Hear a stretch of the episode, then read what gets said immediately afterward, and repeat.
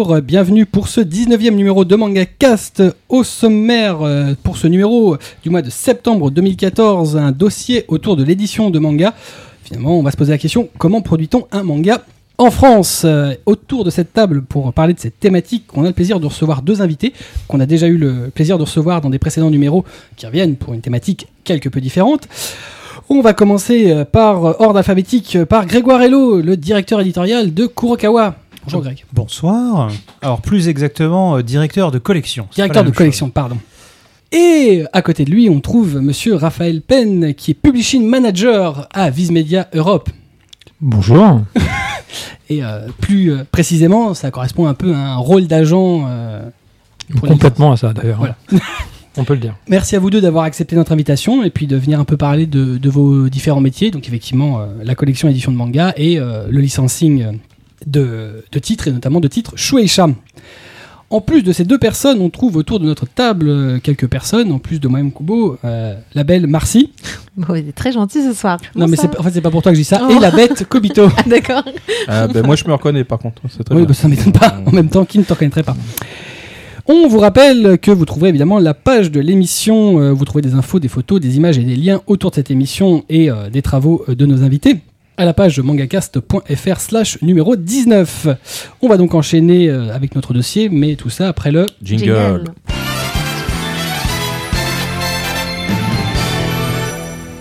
Je vous sens moyennement euh, en forme quand même. hein.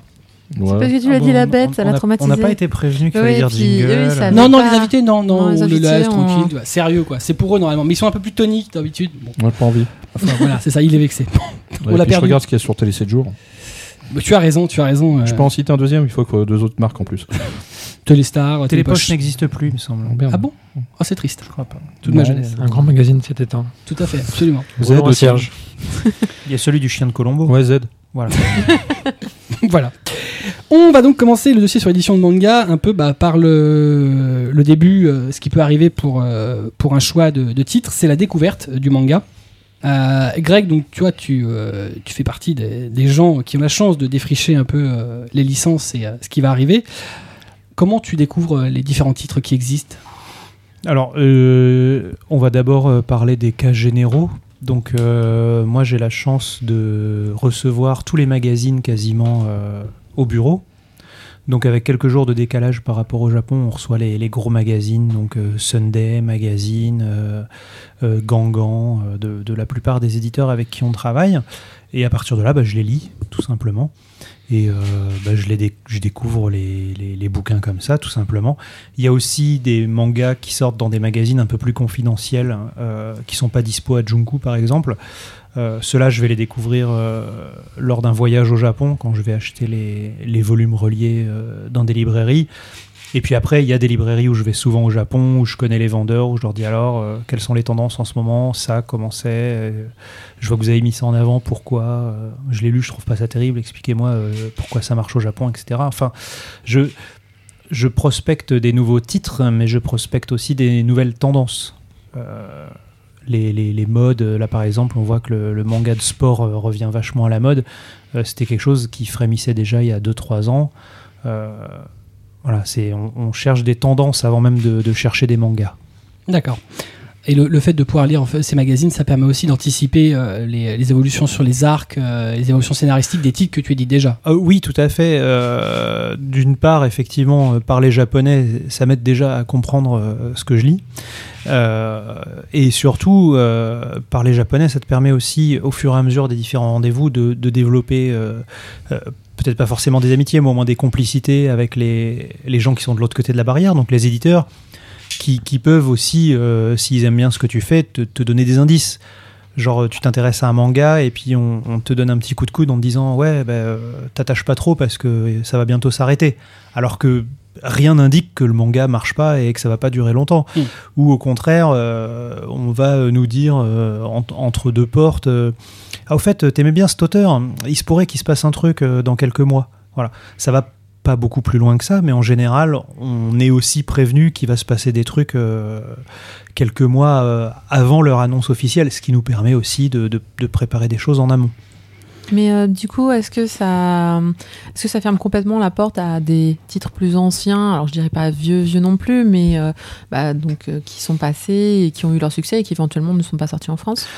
Alors, ça dépend lesquels. Euh, je pense que il y a encore euh, 7-8 ans, on va dire que l'âge d'or du manga, Raphaël, tu me diras si je me trompe, mais il me semble que l'âge d'or du manga en France, c'était vraiment 2005-2006, où là, euh, n'importe Jusqu'à fin 2008 en tout cas. voilà, n'importe n'importe quel euh, manga euh, euh, pouvait se vendre à euh, 5, 6, 8 000 exemplaires sans trop se fatiguer, on va dire, où le marché était vraiment au pic de ce qu'on vendait.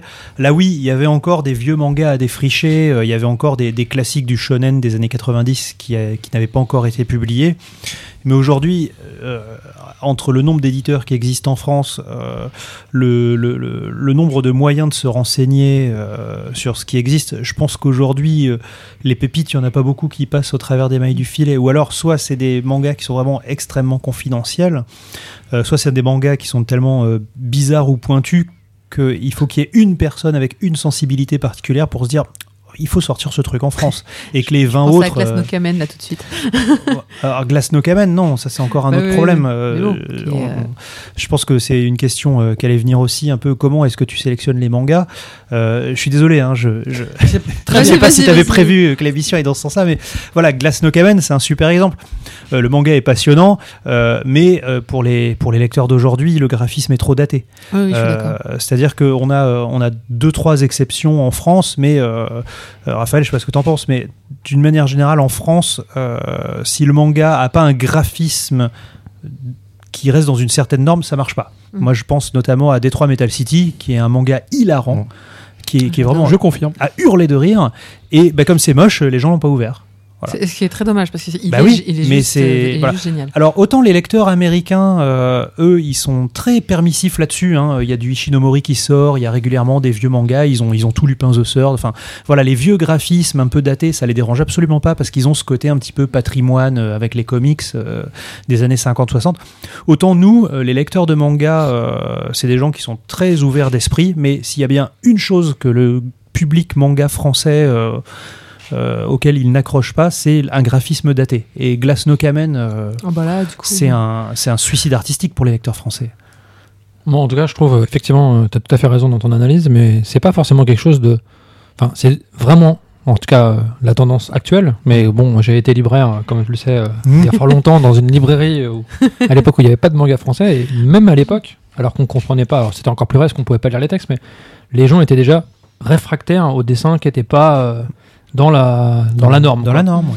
Et euh, pour de très bons mangas. hein. donc euh, je pense que on lit des BD, quoi. C'est de la BD, le dessin fait quand même partie intégrante euh, Tout de la fait. séduction de l'œuvre. et, euh, Donc euh, on peut avoir un manga qui est absolument super génial. euh, si le graphisme suit pas, pour moi c'est rédhibitoire. Et forcément, avec les années qui passent, il y a des graphismes. Enfin, moi, je, je relis souvent des, des vieux titres. C'est vrai qu'il y a quand même des pattes qui. euh, Bah, Il y a des trucs qui étaient cultes et qui Oui, ne le sont ça. plus. Enfin, euh, un dessinateur comme Kenichi Sonoda, euh, Mm. qui a fait tous les Gunsmith Cats et tout ça, voilà, c'est la référence du dessin typé manga des- du début des années 90. Euh, tu regardes tous les gens qui ont cloné le manga, euh, que ce soit aux États-Unis ou en France, euh, euh, tout ce qui est d'inspiration manga, genre tout ce qui est les Totally Spies, les, les, les mangas comics aux États-Unis, euh, tu sais, ils ont fait manga les Dirty Pair, Pair, trucs ouais. comme ça, voilà. Tout ça, c'est complètement pompé sur ce que faisait Kenichi Sonoda dans les années 90. C'est son style de dessin qui cristallise ce que les gens imaginent quand on leur dit manga, c'est-à-dire une fille avec des cheveux roses, des gros seins et des grands yeux. Euh, c'est- mais le style Kenichi Sonoda aujourd'hui, c'est complètement. euh, Enfin, les lecteurs d'aujourd'hui, c'est pas du tout ce qu'ils demandent. Mm. Donc le, le- le- la datation du graphisme euh, se fait finalement assez rapidement. Il n'y a pas non plus un petit phénomène de hype, le fait, euh, alors, avec une génération aujourd'hui de lecteurs qui euh, s'intéresse aussi essentiellement à ce dont il voit et il entend parler sur Internet? Alors, oui et non. Le problème aujourd'hui, c'est que euh, c'est difficile d'avoir le manga au moment où la hype se fait. Euh, parce que bah, les, les- en- en- entre les éditeurs français et les éditeurs euh, japonais, les infrastructures pour permettre de faire du simulcast de manga ne, sont pas encore totalement euh, prêtes, on va dire. Même si on essaye, il y a, y a quelques essais qui sont faits, mais ça marche pas toujours comme on voudrait. Pour, euh, pour le reste, c'est difficile. Tu vois, moi, je prends par exemple euh, un, un exemple qui, qui, qui a été très fort ces dernières années, c'est Madoka Magica. Voilà, ça, ça a été le carton absolu euh, il y, a, il y a deux ans au Japon. Les gens, ne parlaient, ouais. les gens ne parlaient que de ça au Japon. Et du coup, euh, le, le, le manga, le temps qu'il soit vendu, etc., etc., voilà, c'était fini. Les gens sont passés à autre chose. Donc, Enfin, y a- Madoka, c'est avant tout un animé, donc il y a peut-être aussi. oui, mais il y, a, il y a une hype aussi. euh, Enfin, tu vois, le Code Geass, c'est pareil. Entre le moment où le dessin animé était super populaire au Japon et au moment où tout est arrivé en France, les DVD, les mangas, etc., voilà, le, le, le soufflet était retombé. Donc, euh, moi, justement, en tant qu'éditeur, euh, quand j'essaie de faire des coups médiatiques comme ça, euh, je me cale plus sur des choses qui sont maîtrisées en France et pas au Japon. Tu vois, par exemple, le manga de Resident Evil. Euh, voilà, il fait partie d'une synergie parce que c'était le manga qui faisait le lien entre le jeu 3DS et euh, le Resident 6 qui est sorti en fin d'année. Le manga était programmé pour une sortie mondiale. Bon, Kurokawa l'a sorti euh, la même semaine qu'au Japon. Kaze Allemagne a fait de même en Allemagne. Et la plupart des pays dans lesquels il est sorti, il est sorti en même temps qu'au Japon parce que c'était prévu de base. C'était un, c'était un, manga qui faisait le lien entre deux jeux vidéo. Donc ça, c'était prévu à l'avance. Pareil pour le manga Pokémon, il a été programmé parce qu'on sait à l'avance euh, à quelle date va sortir le jeu, etc., etc. Mais euh, la hype, c'est un truc qui prend d'un seul coup. Euh, d'un seul coup, il va se passer un truc, tu vois. L'attaque des Titans, ça marchait pas au Japon. Et puis un jour, euh, dans une émission de télé, euh, il y a un humoriste, euh, voilà, il y a le ruquier japonais qui demande euh, au, au bigard japonais, Ah ben, vous faites quoi vous en ce moment? Ah, j'ai j'ai lu un manga génial, ça s'appelle L'attaque des Titans. Ben, le lendemain, les gens sont allés voir ce que c'était. Ils se sont pas arrêtés au graphisme qui est particulier, ils l'ont lu, ils mais c'est mortel. Et c'est comme ça que le manga a décollé au Japon. Et ça, c'est imprévisible en Mm. France. Ouais, bien sûr. Ça aurait du mal à arriver. Mais il, il n'empêche, le manga, avec la publication, on arrive à voir euh, des visuels régulièrement. On voit qu'il y a quand même des titres, quand ils sortent, ça fait un moment qu'ils sont attendus. Oui, il y a des mangas qui sont très attendus euh, parce qu'ils remplissent, on va dire, euh, toutes les croix du contrat. Tu vois, Bah, je, euh, tu, tu, tu prends le- le- l'exercice typique du shonen. Bon, alors, c'est un garçon, où tu coches. Oui, orphelin. Oui, pouvoir caché. Oui, euh, il, est, il est seul. Oui, il a été maltraité. Il a des souvenirs traumatisants. Oui, il a un copain un peu ténébreux. Oui. Enfin, voilà, tu. Il y en a. Il y, en, il y en a régulièrement des, des, des mangas comme ça qui sortent. Tu vois le chapitre 1, tu dis ok, ça, ça a une gueule de, de, de, de best-seller, mais ça marche pas toujours. Mm. Mais euh, tout à l'heure, tu parlais de tendances au Japon. Oui. Euh, Est-ce que ces tendances au Japon sont adaptables aux tendances françaises? Alors, oui et non. Ah, voilà. Euh, c'est- là où il faut faire le tri entre euh, les tendances japonaises qui arrivent en France et les tendances japonaises qui restent au Japon. Et les tendances françaises qui ne prennent pas au Japon aussi. Parce que euh, euh, il y a beaucoup de mangas euh, qu'aujourd'hui, il faut le savoir, qui se vendent mieux en France qu'au Japon. Ça, on l'avait compris. Voilà. Donc, euh, mais c'est, mais c'est, mais, mais les Japonais ne comprennent pas. C'est, ils des sont- exemples comme ça euh Bah, euh, moi, par exemple, C'est bah, Seishi Kishimoto, le frère Ouais. de Masashi Kishimoto, ça marche mieux en France qu'au Japon. D'accord. c'est-à-dire que je vais, je vais, 166, voilà, euh, je vais donner un exemple très simple. Blazer Drive, euh, euh, on- en vente moyenne, on devait être à 20 000 et quelques. Ah oui. Voilà. Et au Japon, les ventes moyennes, c'était 25 000. Ah oui, effectivement. Et par Voilà. rapport à la taille du marché. euh, Donc par rapport à, enfin tu vois, c'est euh, proportionnellement, c'était un hit chez nous et euh, là-bas personne connaît. Mm. Et euh, il y, en- il y en a beaucoup des, des mangas comme ça euh, qui, qui marchent très bien en France et pas du tout au Japon. Et là, les Japonais, ça les, c'est pas que ça les énerve, mais ils se disent mais qu'est-ce qui se passe? Pourquoi? On a loupé un truc? Oui, oui, parce Mais que j'ai- j'ai dans l'esprit qu'aussi parfois les, les éditeurs, euh, moi j'ai le souvenir de l'infirmerie, Mhm. après les cours, euh, voilà, tu avais fait toi Raphaël énormément de choses autour de ce titre. Enfin je me rappelle il y avait la clé, il y avait le box, il y avait le truc. Donc euh, parfois je me dis euh, c'est normal que ça ait fonctionné parce que vu tout ce qui a été fait, euh, parfois c'est aussi nous qui, qui insufflons un petit peu le, le- pas pas, le- le succès français Oui, alors ça, ça fait partie de Enfin, notre boulot aussi. mais, Ouais, voilà. euh, J'ai envie de dire, il n'y a, a pas que ça. C'est-à-dire que des fois, t'as beau forcer, si les gens ils veulent pas, ils veulent pas. C'est un exemple en tête. Voilà. On est tous. Euh. Bah, pas, pas chez moi, parce que euh, on, on- on passe vite à autre chose, euh, et c'est chez Kurokawa, et ce qui est, ce qui est parfois il y a des séries qui qui ont pas marché comme je voudrais, et puis j'aimerais bien qu'on les relance. Je, mais- je m'en souviens d'une euh, H3 School que je pense. Ah non, bah alors Ashra School c'est le contraire, ça a Ah bon cartonné, on n'a rien fait, c'est que ça a cartonné tout Ah, seul. j'ai toujours pensé qu'il avait pas marché parce que justement après Rie Takada, il y avait plus rien eu alors que Ah c'était bah, un de mes auteurs euh, favoris. Non, non, non. Et je m'étais dit mince, ça a non, pas dû. voilà, tu pas- vois, H3 School, voilà, c'est un ovni pour les Japonais. Ah je- un- alors je suis voilà. d'accord parce que de tout ce qu'elle a fait, c'était le moins bon. et puis Et- il arrive et puis bon, ben voilà. Bah oui, mais de tous ceux qu'elle a fait et que j'ai lu, c'est celui qui était le plus prometteur pour la France. Et tu vois, c'est un manga qu'on a sorti, on a fait très peu de promos. C'était un test en fait, c'est un shoujo en 5 tomes euh, Voilà. euh, qui, qui parle d'une fille, euh, d'un lycée de filles qui fusionne avec un lycée de garçons. Donc forcément, on se retrouve avec plein de filles qui n'ont jamais vu de garçons et plein de garçons qui n'ont jamais vu de filles. Et en fait, l'héroïne, c'est un garçon manqué qui se bat tout le temps et euh, elle va tomber amoureuse d'un garçon qui a peur des filles. Qui voit les filles en euh, petit piou voilà. en petit poussin, c'est marrant. Et donc, euh, pourquoi ce manga-là? Parce que en 2006, euh, on était encore débutant chez Kurokawa et j'essayais de faire des choses qui n'existaient pas. Et ça, c'était un shojo rigolo. Il n'y en avait pas des shoujo rigolos en France. C'est soit des trucs euh, très dramatiques, euh, soit des trucs plutôt de société. Il n'y avait pas de, de, de, de shoujo euh, léger, amusant. Il y avait plus, plus beaucoup de comédies. il y avait des comédies romantiques pour hommes, mais pas trop pour filles. Donc j'ai lancé celui-là et celui-là on l'a lancé pas très fort. On a fait un petit peu de promo web euh, sans plus parce que c'était pas un enjeu. Et euh, voilà, il se vendait un petit peu tous les mois, bouche à oreille. Voilà, Japan Expo, bah tiens, on a plus de H3 School, qu'est-ce qui se passe, machin. Voilà, aujourd'hui, le tome 1, on a dû en vendre 20 000, Ah oui, un peu même. plus même. Voilà. C'est, mais voilà, c'est, c'est ce qu'on appelle des long sellers, quoi. C'est des trucs qui font leur petit bout de chemin euh, tout seuls, euh, qui. Et alors pourquoi il n'y a plus de Rietekada après? Euh, bah parce Ça que marche. après celui-là, euh, Soleil, on a sorti un autre qui Oui. a pas super bien marché. Mais ils ont sorti un de ses premiers. Qui était Voilà, un et, premier premier. euh, et puis après, bah, c'était plus trop l'auteur du moment. Mm. Donc, et puis c'est vrai que comme Kurokawa, on n'est pas très spécialisé shoujo. Euh, j'étais encore, au stade, j'étais encore au stade de l'expérimentation. Et donc après, euh, euh, après H3 School, euh, j'ai voulu essayer Chocolat et Vanilla, public plus jeune. Après, donc j'ai voulu aller dans le shoujo sérieux, euh, Life, qui lui pour le coup est trop sérieux. Voilà. Euh, Ils en ont beaucoup, beaucoup entendu parler à la dernière émission euh, qu'on a fait, un Voilà. spécial, euh, donc, enfin, c'est un spécial série où j'ai, j'ai, j'ai, j'ai continué de dire que. Sur les voilà. bras, c'est ça. Donc, si, si tu vois Life, si tu vois de, de- de- un regain de vente, j'espère, hein, Ah tu bah, vois. j'espère, j'espère aussi.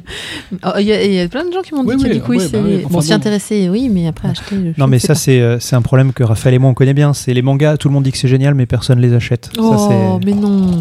Moi, j'achète. Je dis souvent de manière un peu, euh, on va dire pas drôle, que euh, la qualité malheureusement fait pas toujours vendre. Ah non, malheureusement. Plus c'est bien et généralement, euh, moins ça vrai. se vend. Ouais, Je j'ai trouve, un, mais- j'ai un titre chez Kurokawa qui est Mais très c'est très pas bien. toujours vrai quand même. Non, mais c'est. euh, Non, Kenichi, tu... Ah, bah oui, Kenichi, c'est c'est le voilà. top.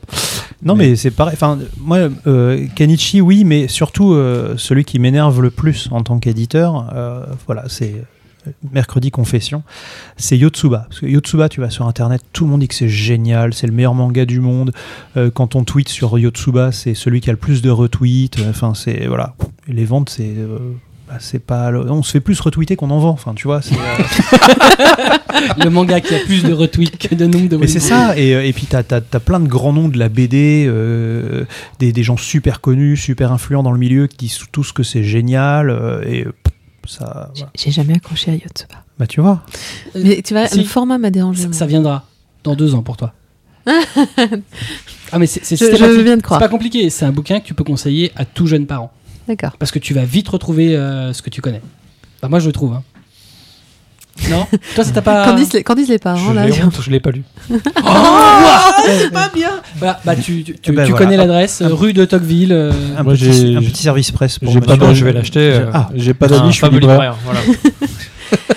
On va continuer Ah, bah, sur la joie. découverte du titre. Euh, donc une fois que tu, euh, toi Greg, euh, tu, tu as fait ta découverte donc via les magazines et tant on va parler de, de- de Mhm. nouvelles licences, de licences non Oui. sorties. Euh, comment ça se passe finalement? Comment tu vas choisir euh, tel ou tel titre et comment tu vas faire le tri? Alors, euh, bah, soit il y, a deux cas, soit ça sent le hit à plein nez, genre par l'auteur 2, euh, je connais, je sais qui c'est, l'éditeur me dit ouais ouais, il y a un animé qui arrive, ou on, on a déjà signé pour en faire 10 tomes, enfin voilà. Là en général, on n'attend pas que le premier tome sorte, parce que c'est des choses qui sont prévues pour cartonner par l'éditeur japonais. Et on met une stratégie en place euh, avant même que le, premier tome soit sorti au Japon et ça se décide très vite comme pour Resident Evil euh, par exemple où on l'a acheté alors qu'il y avait encore rien de il y a- il y avait rien de disponible pour le public. J'entends nous on, pouvait lire quelques pages du manga en, avant-première mais on l'a acheté avant parution en fait. Mais euh, dans la plupart des cas en fait quand je repère un manga qui a l'air sympa euh, j'attends toujours que le premier tome sorte. Et de toute façon, euh, les, éditeurs japonais ne vendent pas avant qu'au moins un tome soit sorti. Euh, tout simplement pour plusieurs raisons. La première, c'est que tu vas avoir des mangas qui rentrent très bien en feuilleton. C'est-à-dire, tu un, chapitre par semaine, Ouah, c'est génial, c'est génial, vite, je veux savoir la suite. Et hop, quand ils sont regroupés en volume, bah, finalement, l'histoire tombe à plat, etc., etc. Ou au contraire, tu vas avoir des mangas qui payaient pas de mine euh, toutes les semaines ou tous les mois, et recueillis en volume, ah bah, c'est vachement bien. Et, euh, et ça, c'est important parce qu'en France, on n'a pas les magazines, c'est directement en tome.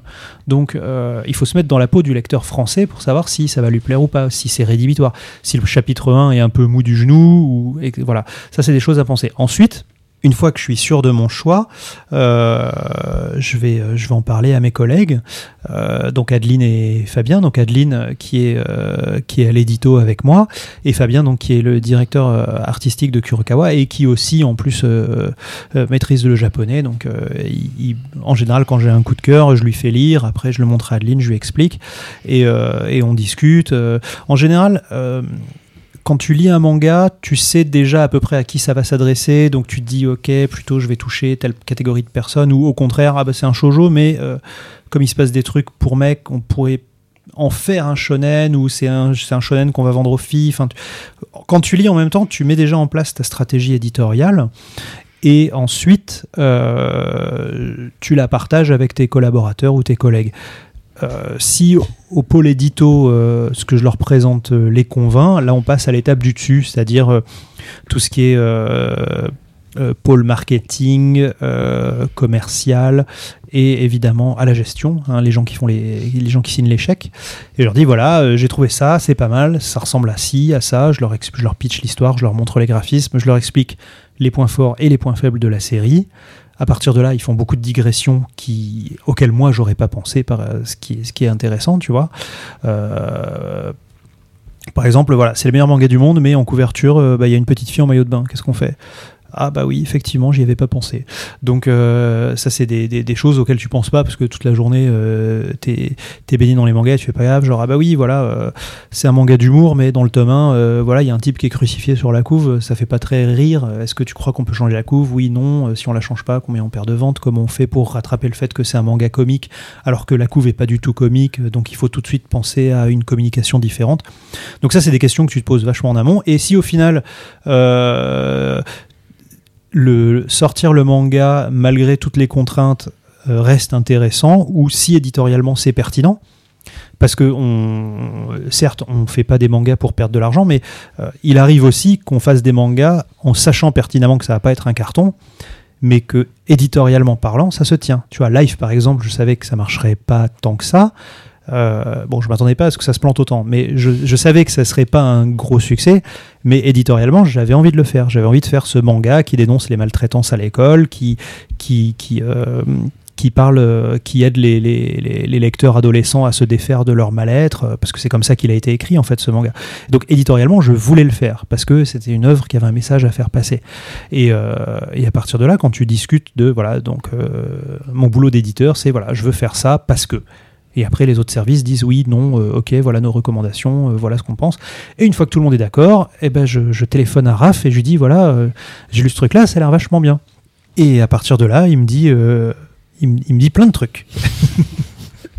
Effectivement, là, on entre un peu plus dans, dans ce qui est de ton domaine, Raphaël, puisque après avoir été éditeur, donc avoir tenu le même rôle que, que Greg, et notamment, donc, tu as créé le label euh, Aska, qui était un, un éditeur avant de devenir un label de Kazé. Euh, et donc après, tu as été de- le directeur de Kazé Manga. Tout à fait. Aujourd'hui, donc, euh, à la tête des, des licences euh, Shueisha Ouais. pour J'ai l'Europe. cédé ma place chère euh, d'éditeur. Je Mhm. la regrette un peu de temps en temps, ça m'arrive quand même, je dois le dire. Mais euh, T'aimerais bien défricher quelques titres de temps en temps bah, c'est un autre plaisir, c'est quand même pas la même chose. Mais Ouais, bon, moi aussi, je te regrette. On te regrette tous. Oh, ils sont gentils. Et donc, effectivement, donc, euh, bah, euh, maintenant, je dirige l'équipe euh, licensing, euh, donc, qui est composée, euh, en ce qui nous concerne, de, de six personnes, exclusivement japonais, à part moi, ce qui rend la tâche euh, pas facile C'est une équipe jours. entièrement japonaise? Entièrement japonaise, et euh, qui parle entièrement japonais. Et pas moi. C'est pas toujours pratique, mais euh, effectivement, qui s'occupe d'être en relation avec les éditeurs de toute l'Europe et d'Amérique du Sud. Donc, Et euh, on est en contact permanent avec les éditeurs.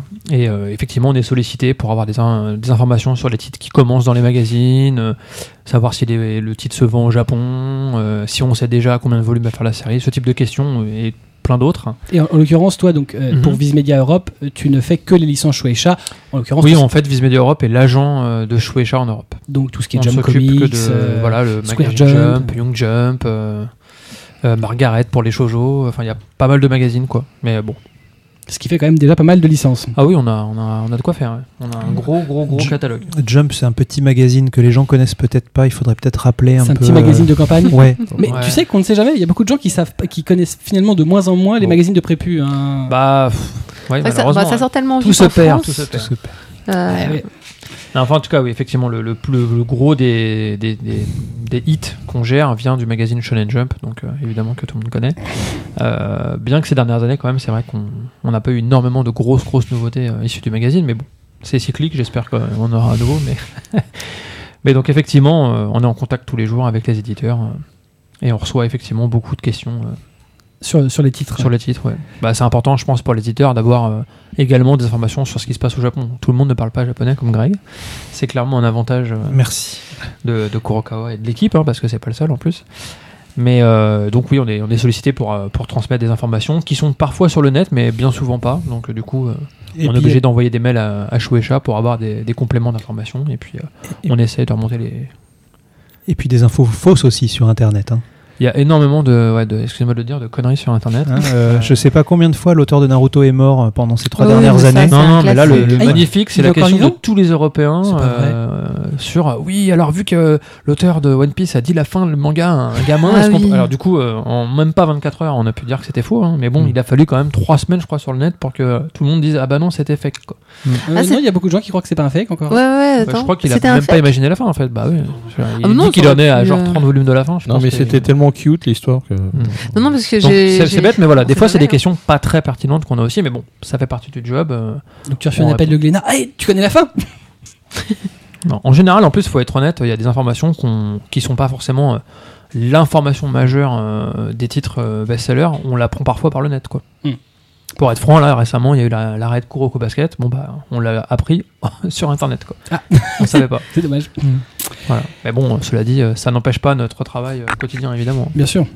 Euh, Greg en parlait tout à l'heure. Effectivement, une offre sur euh, tout titre, euh, elle n'est possible que dès lors qu'un tome euh, relié est paru au Japon. Tout à Oui. fait. Alors, euh, t'as quelques petites précisions euh, Ah, sur aussi les raisons. de- Euh, bah, en fait, c'est assez simple.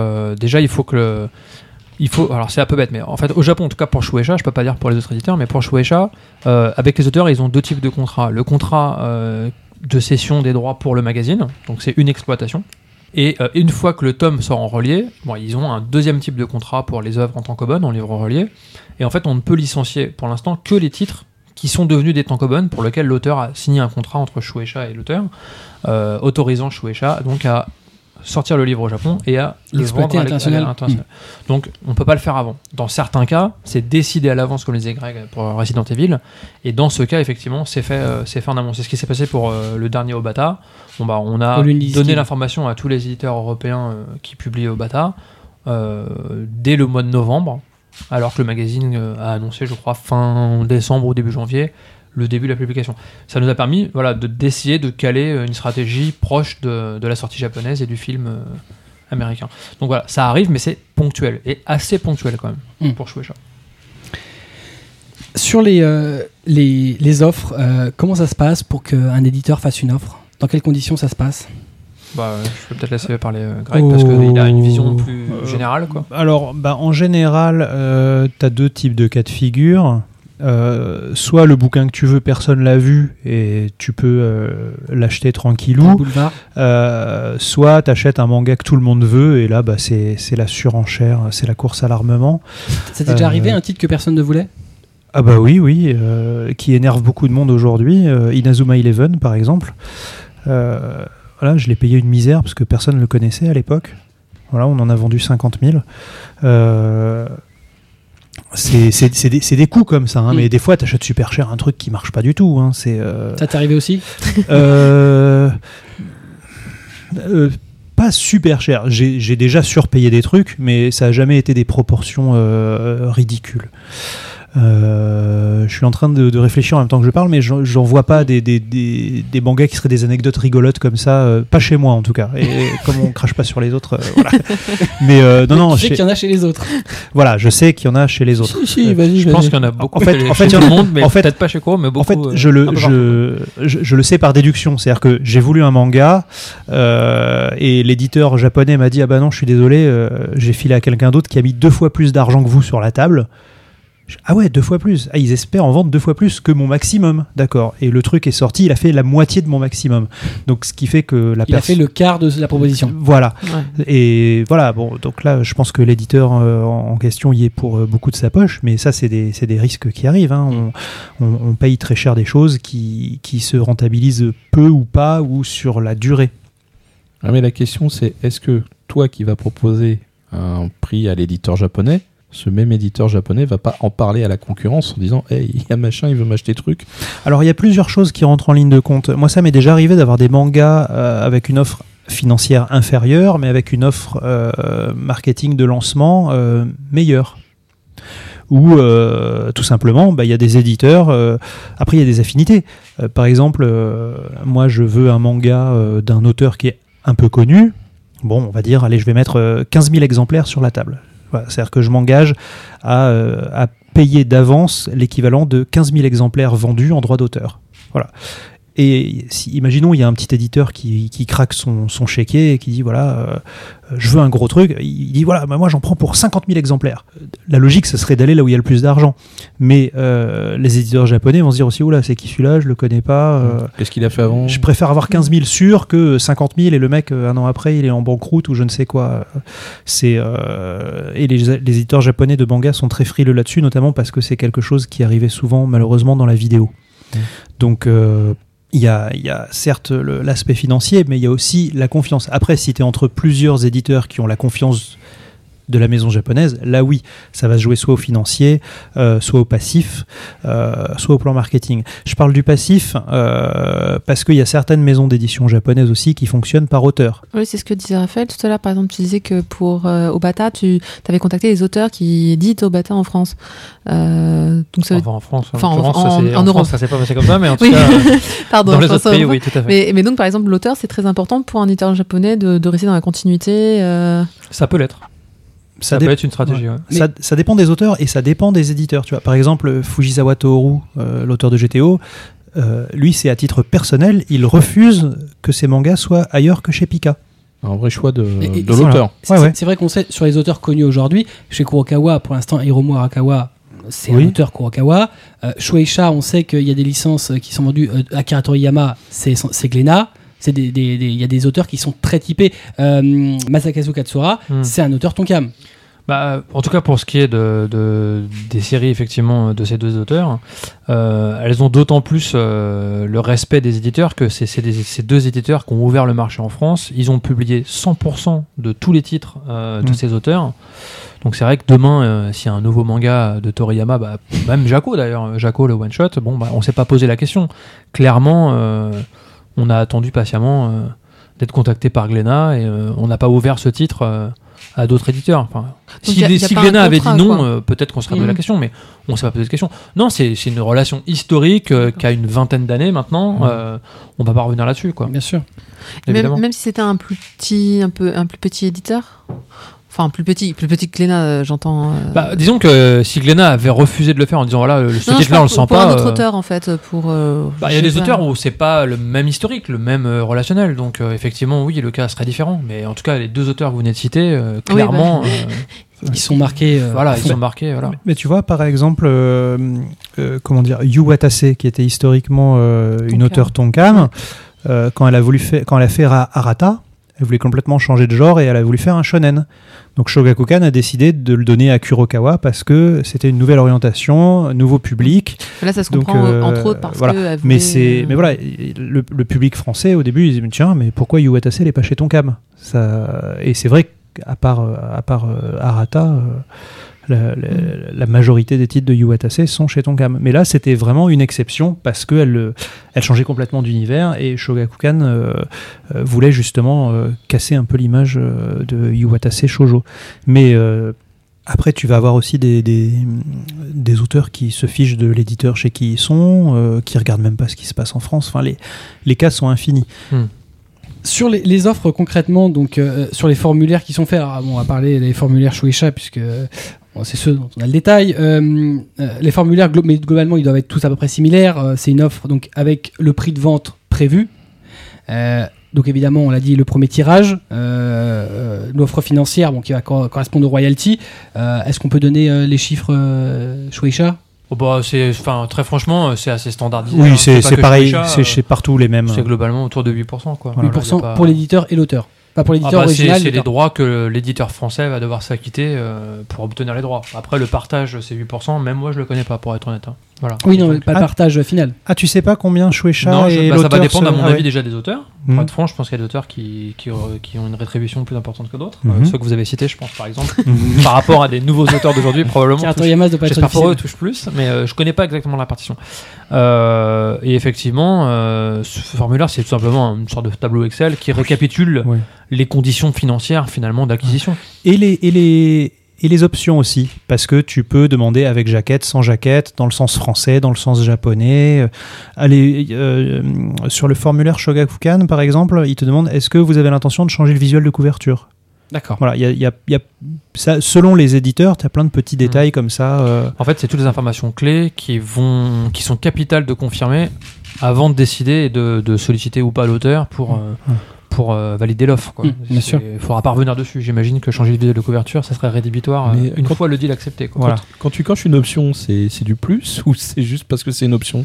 Bah, ça se discute, tu vois. euh, c'est euh, c'est c'est juste par. euh, C'est une courtoisie élémentaire de business, c'est-à-dire que t'achètes pas un bouquin et puis hop, six mois après, l'éditeur japonais découvre qu'il est, il est en format A4. Enfin, c'est c'est c'est des règles de bienséance. Tu, tu, tu dis ce que tu as l'intention de faire et puis tu ça se justifie et ça peut aussi être un plus. Tu Ouais, vois, non, par exemple, euh, C'était par rapport au couvre justement. Des oui, fois, oui, je bah, c'est ça. Voilà. Par exemple, tu vois, euh, Pokémon, euh, c'est un, un manga euh, qui s'adresse aux enfants, euh, notamment les, les plus petits euh, qui sont tirés du film avec Sacha et Pikachu.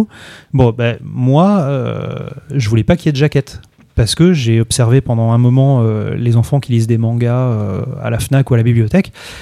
Les, petits, hein, moi je parle vraiment parce que le- les films de Pokémon, c'est vraiment du 6, je- je- c'est vraiment euh, 6-8 ans le public, quoi. Ceux qui commencent à lire. Et tu les regardes, les petits, ils tiennent les mangas. Alors on est à la radio, on voit rien, mais euh, ils- ils- ils tiennent leurs mangas avec les bras tendus. Et du coup, comme ils les tiennent comme ça, comme s'ils clapaient les mains, ben, le, le manga tombe parce qu'il glisse de sa jaquette. Donc je voulais un manga sans jaquette. Parce qu'en plus, les enfants perdent les jaquettes, elles se cornent. Enfin, t'as vu l'état des mangas en bibliothèque, quoi. Ouais. Donc, euh, je voulais un manga sans jaquette. Donc, quand on a dit à Shogakukan, euh, voilà, on veut faire le manga de Pokémon et tout, on le fera sans jaquette. Et on l'a justifié par le fait que euh, c'est pour les enfants. Alors que, Raph, tu me confirmes que la France, c'est un pays où les jaquettes. euh, Alors euh, ça, c'est des choses que j'ai découvert effectivement en passant de l'autre côté. Mais effectivement, euh, dans toute l'Europe, le seul pays qui a des jaquettes, c'est la France. France. Donc les jaquettes C'est japonaises. l'exception. Ouais. Voilà, tous les autres marchés, c'est des couvertures comme un roman de poche, sans jaquette. Mais partout, hein. c'est-à-dire euh, aux États-Unis, en Angleterre, en Allemagne, en Italie, en, Ouais, où tu vu. veux. Et le de japonais, ça, on Le sang retrouve japonais, par contre, on le retrouve quasiment dans tous les marchés. euh. C'est quelque chose qui, est, qui, a- bah, qui fait sens de toute façon. Euh, Je suis en train de réfléchir si on a déjà vu, euh, si on a déjà vu de la jaquette ailleurs que dans du manga, mais non, effectivement, euh, c'est pas, c'est pas une spécificité C'est sur les formats pas trop, non. Ah, c'est c'est sur les beaux en- livres. En dehors que du manga, oui. Ah, si, oui, non, Sur du c'est comics vrai. aussi, tu peux en trouver. Ah ouais. Sur les comics cartonnés. Ouais, tout voilà. à fait. Mais- Les comics libres. Oui, ce ah, poche, oui, oui, brochet, exact, c'est rare. ouais, ouais. Les éditions de luxe. euh. Mais Wolverine, ils Et ont- d'ailleurs, il faut, pour revenir euh, une petite quinzaine, une quinzaine, vingtaine d'années en arrière, euh, au départ, les imprimeurs qui ont commencé à imprimer du manga, ils n'avaient pas de machine pour poser. Jaqueter, ouais. Il fallait passer par des centres d'aide au travail Ah oui. Avec des petits gars qui posaient les jaquettes à la main. Oui, exact. hyper long, hyper fatigant.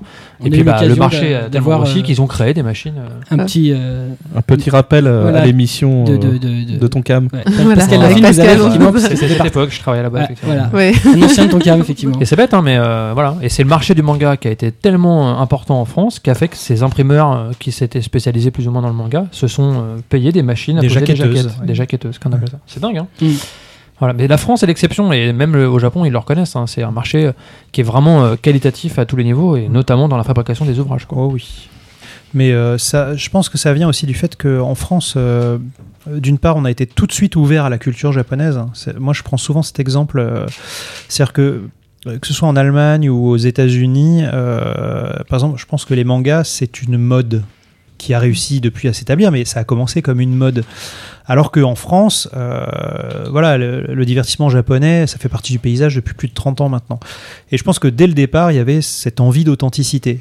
Donc les tout premiers mangas qui sont sortis en France, bah, ils étaient en sens français, sans jaquette. Et à l'époque, les Japonais qui les vendaient aux Français disaient bon bah de toute façon c'est ça où on les vend pas, parce que c'était la condition sine qua non. Ok, on veut bien sortir euh, vos bouquins en France, mais on les met dans notre sens et puis on enlève les jaquettes, ça, coûte cher, c'est chiant à faire, voilà. Et puis euh, il y a d'autres éditeurs qui sont arrivés et qui, qui ont dit bah, attendez, mais non, nous on peut les faire dans le bon sens et tout. Alors les Japonais ont commencé à dire ah bah on va les vendre à eux puisqu'ils le font dans le bon sens, c'est plus sympa. Et donc ceux qui faisaient dans le sens français disent ah non non attendez, non, nous aussi on peut les faire dans le sens voilà. Et c'est la concurrence qui a fait que finalement tout le monde s'est mis à faire des mangas à la japonaise avec jaquette et dans le bon sens. Je m'en rappelle plus, mais je crois que Léna, euh, c'était à sa boîte cartonnée, mais il y avait quand même le, le petit Oui, rabat. euh, exactement. Le Oui, t'avais un rabat, ouais. Et c'était les sens de lecture français, les premiers Dragon Ball. Ouais, ouais, ouais, tout Bah, à fait. longtemps, hein, très longtemps, ça a été en sens Mais français. hein. Très, Ton, très, très longtemps. ton Cam, le premier manga qui sont sortis, euh, enfin le Video Girl, est sorti avec une jaquette, mais un sens de lecture pensais français. Angèle, Oui. mais euh, ouais. Non, c'était Video Girl. Video- Non, le premier, c'était, Video euh, Girl. Ah ouais ah, Angel, je- c'était après. Je crois qu'Angel était. Ouais. Video Girl, Dominion, il n'y avait pas de jaquette. Ouais. Dominion, il n'y avait pas de jaquette. c'est Et, ce- et ce qui est génial, c'est qu'aujourd'hui, d'une manière générale, euh, j'adore prendre cet exemple. Désolé, Raph, le a prends pas pour toi, souci. mais, j'adore prendre problème. cet exemple. C'est les, les Japonais euh, sont toujours hyper exigeants. Alors aujourd'hui, non, parce que Kurokawa fêtait ses 10 ans, donc ils nous connaissent et tout, mais quand tu rencontres un éditeur japonais pour la première fois, euh, il est toujours hyper sus- suspicieux. Oui, alors on veut une qualité d'impression euh, incroyable, on veut la meilleure jaquette du monde et il faut que ça soit imprimé dans notre sens, sinon, euh, voilà, voilà. Le premier manga, euh, je sais pas si vous vous souvenez, euh, je remonte 20 ans en arrière, je sais pas si vous vous souvenez, Kodansha avait sorti eux-mêmes les mangas de Candy en France. Oui, Oui. les Oui. Candy- oui. Je Ils étaient ai. dégueulasses. Les pages s'arrachent. Papier jaune, euh, les pages tombent. Euh, Flou, baveux, lettre- euh. Lettrage en dehors des bulles, euh, fausse jaquette euh, rabattue, euh, enfin tout ce qu'il faut pas faire. T'as l'impression qu'ils l'ont sorti en France exprès. Voilà, ne faites surtout pas comme nous. Mais c'était voilà quand, Ouais, c'est vrai que c'était pas terrible. c'est- c'était c'est- bon après on était tous super contents de lire Candy, mais euh, Ça va valoir de l'or, ce truc-là, maintenant. Ils Oh je rigole, sur, eBay, les gens ils vendent leur mère. hein. Euh, T'en trouves chez les Effectivement, ça n'a bouquinistes pas de prix. Sur eBay, ça vaut dans les 250, je crois. Rien que ça. En même temps, Enfin, titre- on rigole, mais même en édition japonaise. Hein. Ouais, bah oui, oui, les on, les aura jamais. Euh, dans- Moi, je les aime, mais enfin, sa faut vraiment que je remette de la colle, hein, parce que les pages. euh, pff, enfin, bref. un- C'est incroyable. Bon. Encore un manga qui fera un carton si les droits étaient. Oh là là là là, oh là là. Ouais, mais enfin, Si plus, plus le temps passe. euh, Bon, ça va être difficile. Ah, mais ça, ça a quand même. traversé compliqué. les générations, je pense. Oui, oui, oui. Euh, Franchement, je pense. Tu penses que dans 10 savoir. ans, Là, Ça pas forcément le public d'aujourd'hui. Non, les- ça réveillerait l'intérêt. Ouais, ouais, ça bah, tu sais, les- des, des plus vieux, je pense. Les DVD de Goldorak étaient quand même numéro un des ventes à la Fnac et tout ça, donc euh, Ouais. C'est le carton de l'année dernière en DVD. euh, donc, euh, tu vois là t'es dans la même tranche d'âge. euh, c'est pas faux. C'est un message pour euh, les ayants droit, ça. voilà. Les auteurs ou je sais pas qui. Ouh là là. Euh, les offres, euh, finalement, euh, tu reçois pas des, euh, des offres tous les jours. pour Alors chez nous, c'est assez, assez standardisé, du moins pour les pays que j'appellerais le G5. On parle un peu genre économique. les cinq pays matures que sont la France, l'Allemagne, l'Italie, l'Espagne. On a fixé effectivement des deadlines par trimestre. Euh, ça permet du coup aux éditeurs, dans l'intervalle, d'étudier les titres, de poser des questions, de se positionner et euh, assez régulièrement de poser des offres. Euh, ça oblige aussi Shueisha à les valider de manière euh, régulière dans une deadline parce qu'avant on le faisait pas et des fois les offres traînaient pendant 6 mois parce que le gars il a 12 offres en même temps, il a pas le temps de gérer. Donc du coup maintenant, ce qu'on fait c'est qu'on fixe une deadline et puis euh, les gens ont 15 jours dans cette deadline pour déposer leurs offres. Nous on a 15 jours pour les collecter etc. et puis les renvoyer au Japon. Et ça se décide entre chaque, chaque deadline. Voilà. Donc de temps en temps on a 5 éditeurs qui offrent le même titre, euh, de temps en temps on a un titre que par un éditeur. C'est très variable, ça dépend des licences, mais comme disait Greg, euh, quand c'est bon, il y a du monde. Voilà. Ça peut arriver que euh, euh, un titre sur lequel un seul éditeur s'est positionné soit quand même retoqué par, par, les, par la Shueisha. Ouais, des fois, ils trouvent que ce titre-là est important et qu'il faudrait prendre plus de temps pour laisser aux autres éditeurs le temps de, de se positionner s'ils le souhaitent. Ils demandent pas qu'on les contacte, mais ils se disent voilà, ne décidons pas trop vite. Il y a un volume ou deux. Euh, L'offre qu'on a reçue est intéressante, mais c'est pas forcément, comme le disait d'ailleurs Greg, l'éditeur qui nous semble être le plus pertinent pour ce type de licence. Donc, euh, patientons, euh, évitons de, évitons de nous dépêcher de faire une décision hâtive. on attend la prochaine deadline qui finalement est dans 3 mois. Donc bon, D'accord. voilà. De temps en temps, il n'y a pas de nouvelle offre et on décide. De temps en temps, il y en a d'autres. Donc c'est très variable. Mais bien souvent, ils sont pas aussi compliqués parce que l'éditeur qui s'est positionné, il est pertinent. Si c'est positionné, c'est que le titre correspond à son line-up. Euh, donc bon, bah on avance. Euh, ce qu'on sait pas forcément, c'est que les- les contrats qui sont signés, une fois qu'ils sont signés, euh, sont pas sur l'ensemble de la série, euh, c'est sur un nombre de volumes déterminé. Ah bah, ça va être variable. Il y, a des, il y a des courtes séries qui sont publiées au Japon. L'éditeur offre les 3, 4, 5 volumes d'un coup. Mais sur des séries qui sont en cours, bon bah déjà elle est en cours au Japon, donc on peut pas acheter ce qui est pas sorti pour Ouais. commencer. Et puis euh, effectivement ils vont offrir les éditeurs, alors ça dépend de leur stratégie, mais 2, 3, 4 volumes euh, de, du début de la série en fonction de ce qui est sorti. Et puis ensuite bon bah ils renouvellent, j'ai envie de dire, euh, les volumes en signant les tomes suivants. Imaginons par exemple que personne, voilà, Dragon Ball, un petit manga que personne connaît, tu veux l'acheter aujourd'hui, bon bah euh, si t'es sérieux, t'achètes les, si t'as la trésor, t'achètes les 40 volumes d'un coup, comme ça t'es tranquille. Mais si par contre euh, tu veux acheter un manga qui est en cours, euh, bah t'achètes uniquement euh, les, les, les, les, les tomes qui, qui sont déjà. Euh, euh, co- Combien il y, a de, il y a de tomes euh, la, la nouveauté que Kazé a annoncé là? Tu sais, le gamin à lunettes là qui, qui, qui combat des extraterrestres. War Trigger. Euh, World Trigger, voilà. J'étais pas sûr, j'avais peur de me planter. Trigger, donc, voilà. Trigger, hein. Trigger. Yeah. Donc World Trigger, il y a quoi? 6-7 volumes? Le septième sort ce mois-ci au Japon. Voilà. Donc par exemple, moi si je devais acheter World Trigger, j'achèterais les 7 volumes qui sont disponibles au Japon au moment où je fais l'offre, tu vois. Et euh, quand Raphaël reçoit l'offre, euh, le temps que ça mouline et tout, imaginons ça prend deux mois, il revient vers moi en me disant bon bah l'offre est acceptée, bon par contre entre temps le tome 8 est sorti, est-ce que je le rajoute? Voilà, ça c'est des, trucs qui sont possibles. Et après, bah, une fois que j'ai sorti euh, mes 8 tomes en France, enfin même un peu avant, parce qu'il faut, faut s'y prendre à l'avance, mais imaginons quand le tome 4-5 sort en France, voilà, il y en a 12 au- 10-12 au Japon, bah, tu fais un avenant au contrat, tu dis voilà, je te prends les tomes 9, 10, 11, 12, et, euh, et voilà, ça roule suite, comme ça. quoi. Et, Et- des fois, tu peux, excuse-moi, Ouais, parce qu'il y a un détail qui est important, Très important. même. parce qu'on parlait justement des, des, des- des séries surpayées, etc. etc. Parfois, tu achètes un truc et ça marche pas comme tu voulais. Donc, tu as payé les cinq premiers tomes très cher, le truc se banane. Donc, euh, sur les tomes suivants, tu dis est-ce que. euh, On peut faire quelque chose on se met d'accord, euh, genre, euh, écoute, j'arrête pas la série, mais du coup, je te les paye moins cher, ok? Et en général, ça passe. Sauf, fait, si, sauf si l'auteur est super fier. Ouais, ou ça quoi. passe parce que c'est pas que tu payes moins cher, c'est qu'en fait tu, tu, tu payes pas des volumes que tu ne sais que tu ne vendras pas. Donc Oui. euh, c'est du bon sens quoi. C'est jamais qu'une avance de droit en fait. Mm. Euh, L'offre s'adapte à ce qu'est la réalité. Voilà, alors de temps en temps, évidemment, on a offert 20 000 et puis on en vend 5. Euh, On peut pas passer de 20 à 5 en une fois. Donc ce que nous on fait chez Shueisha, c'est que on dit bon, on signe qu'un tome, qu'on réduit, euh, je sais pas déjà, de- d'un quart. Le suivant, on, descendra encore. Enfin, on fait par Mm. progressif, de manière à ce que bah, du côté euh, Japon, il n'y ait pas un choc euh, trop important, parce que ça arrive pas tous les jours. C'est l'exemple Ouais. que je prends, mais Oui, oui. ça arrive malheureusement. Donc, Ça euh, arrive, et puis euh, le pauvre euh, dessinateur de manga qui regarde sa feuille d'impôt, il dit Mais qu'est-ce que- euh, que- qu'est-ce qui s'est passé? Ah, et surtout, il protège. Enfin, ça paraît bête, mais je tiens, je tiens à le dire parce que c'est important. Euh, le marché international, du moins pour Shueisha, euh, c'est vraiment microscopique à l'échelle de leur business en tant que euh, société. C'est-à-dire que ça doit peser entre 1 et 2% Ouais. l'intégralité du business international. C'est-à-dire c'est vraiment mineur. Donc, Moi, l'exemple que je prends tout le temps, c'est la totalité des mangas vendus en France sur une année, c'est à peine juste les ventes de One Piece au Japon. voilà. Ça, ça remet dans le contexte. Voilà.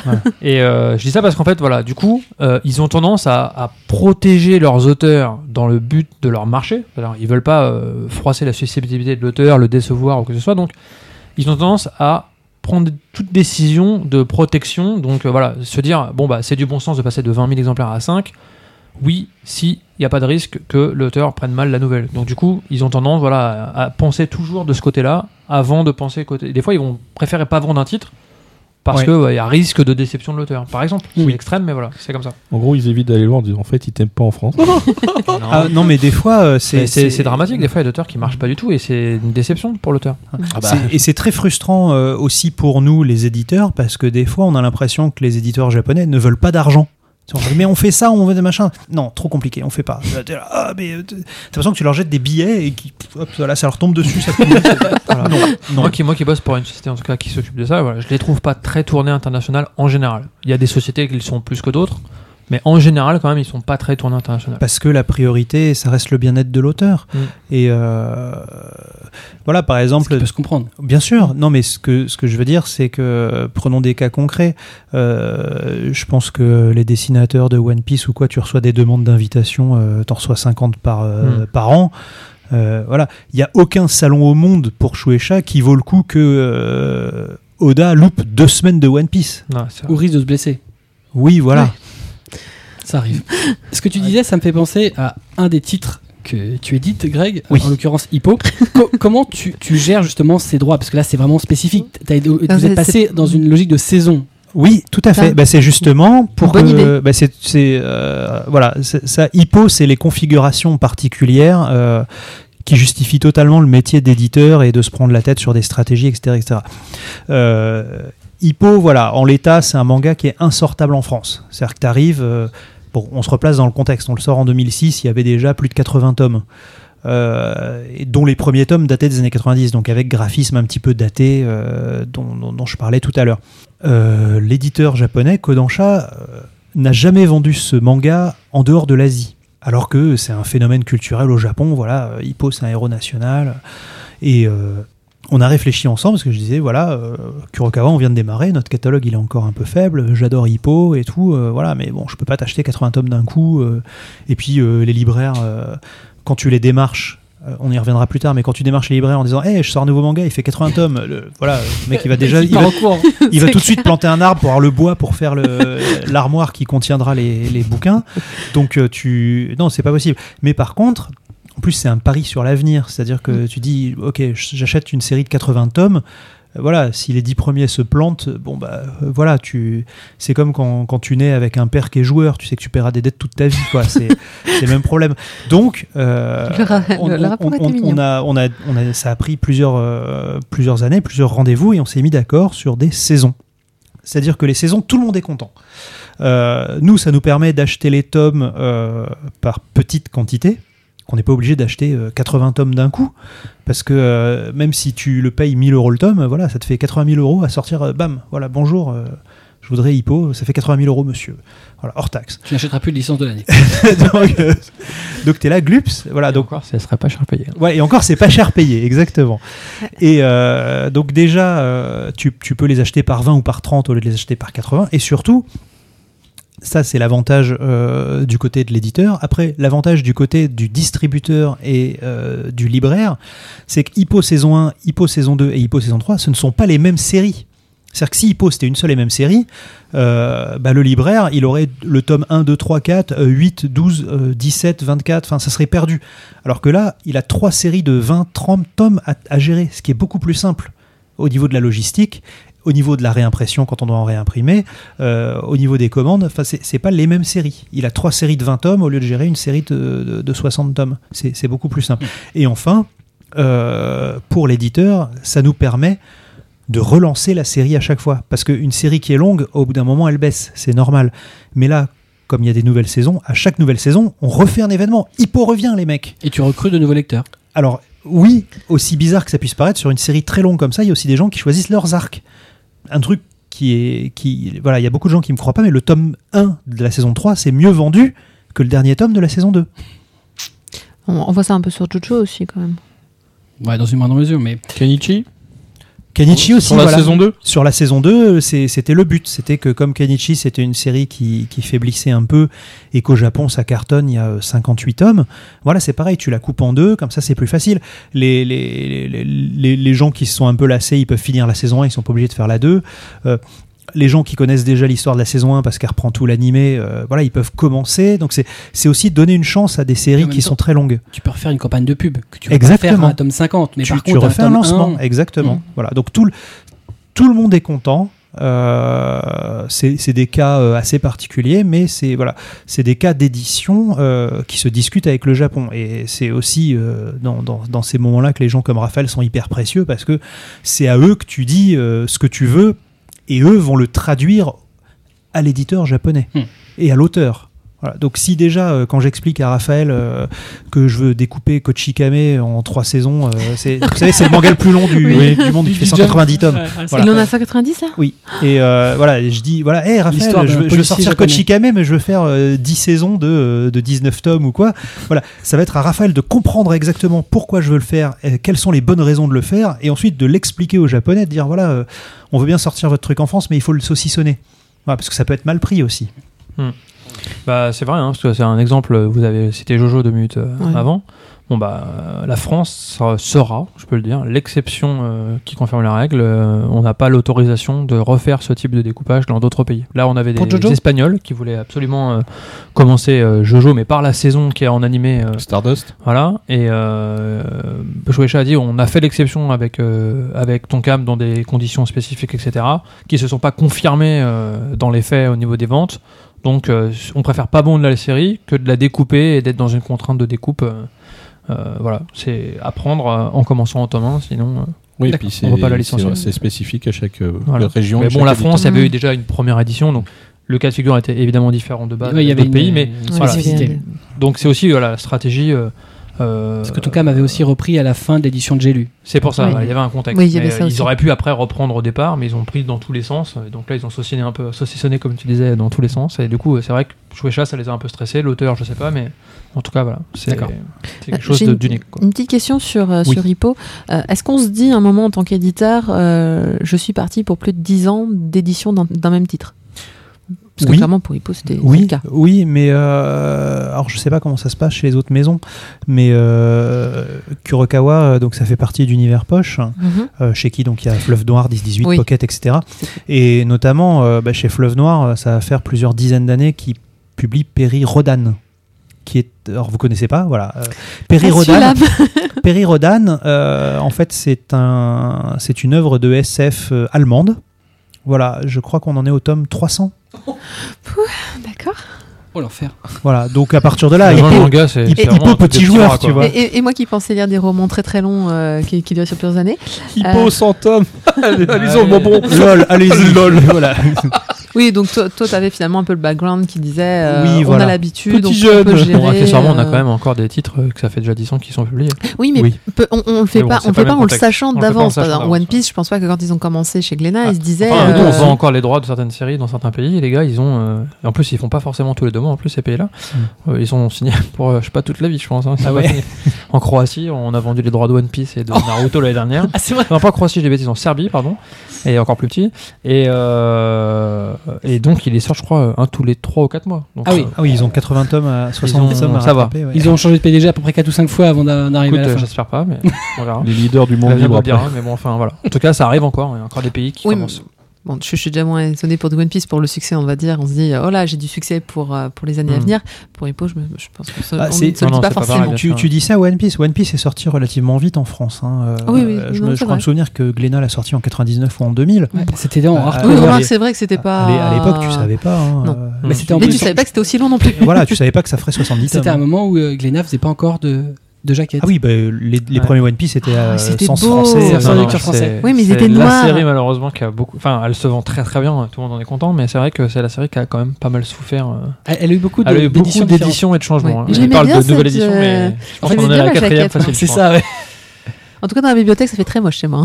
au moins la quatrième. Non, mais ne parlons pas des changements d'édition, s'il vous plaît. Ça va être- Pour en terminer sur cette partie licence, euh, il y a une chose aussi qu'on ne sait pas forcément, c'est euh, bon, euh, les Japonais sont toujours très regardants sur sur ce qui sort de leur licence, mais c'est vrai que toutes les couvertures doivent être validées par euh, par l'éditeur. Oui. Ça c'est euh, Mais sine qua non. c'est euh, Il y a deux choses que les éditeurs japonais regardent absolument.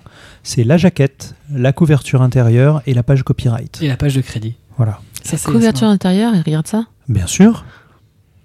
Je suis surprise. bah pourquoi? Parce que bah, si tu mets une connerie dessus, euh, Bah oui, justement. J'en ai vu des conneries. Oui, mais les, les, les, euh, Non, non, mais il y a des auteurs qui mettent des que- conneries oui, dessus aussi, tu ça- vois, donc, ça euh, qui mettent des gags, qui mettent des Ouais, machins, ouais. voilà. J'ai toujours voilà. pensé que comme, euh, comme on regardait pas trop ce, ce genre de choses, on laissait vraiment ce que l'auteur avait mis sans Si, trop si, tu changer. valides la couverture intérieure, la jaquette et la page Mhm. copyright. Il y a des éditeurs qui il y a toute une histoire sur la couve intérieure.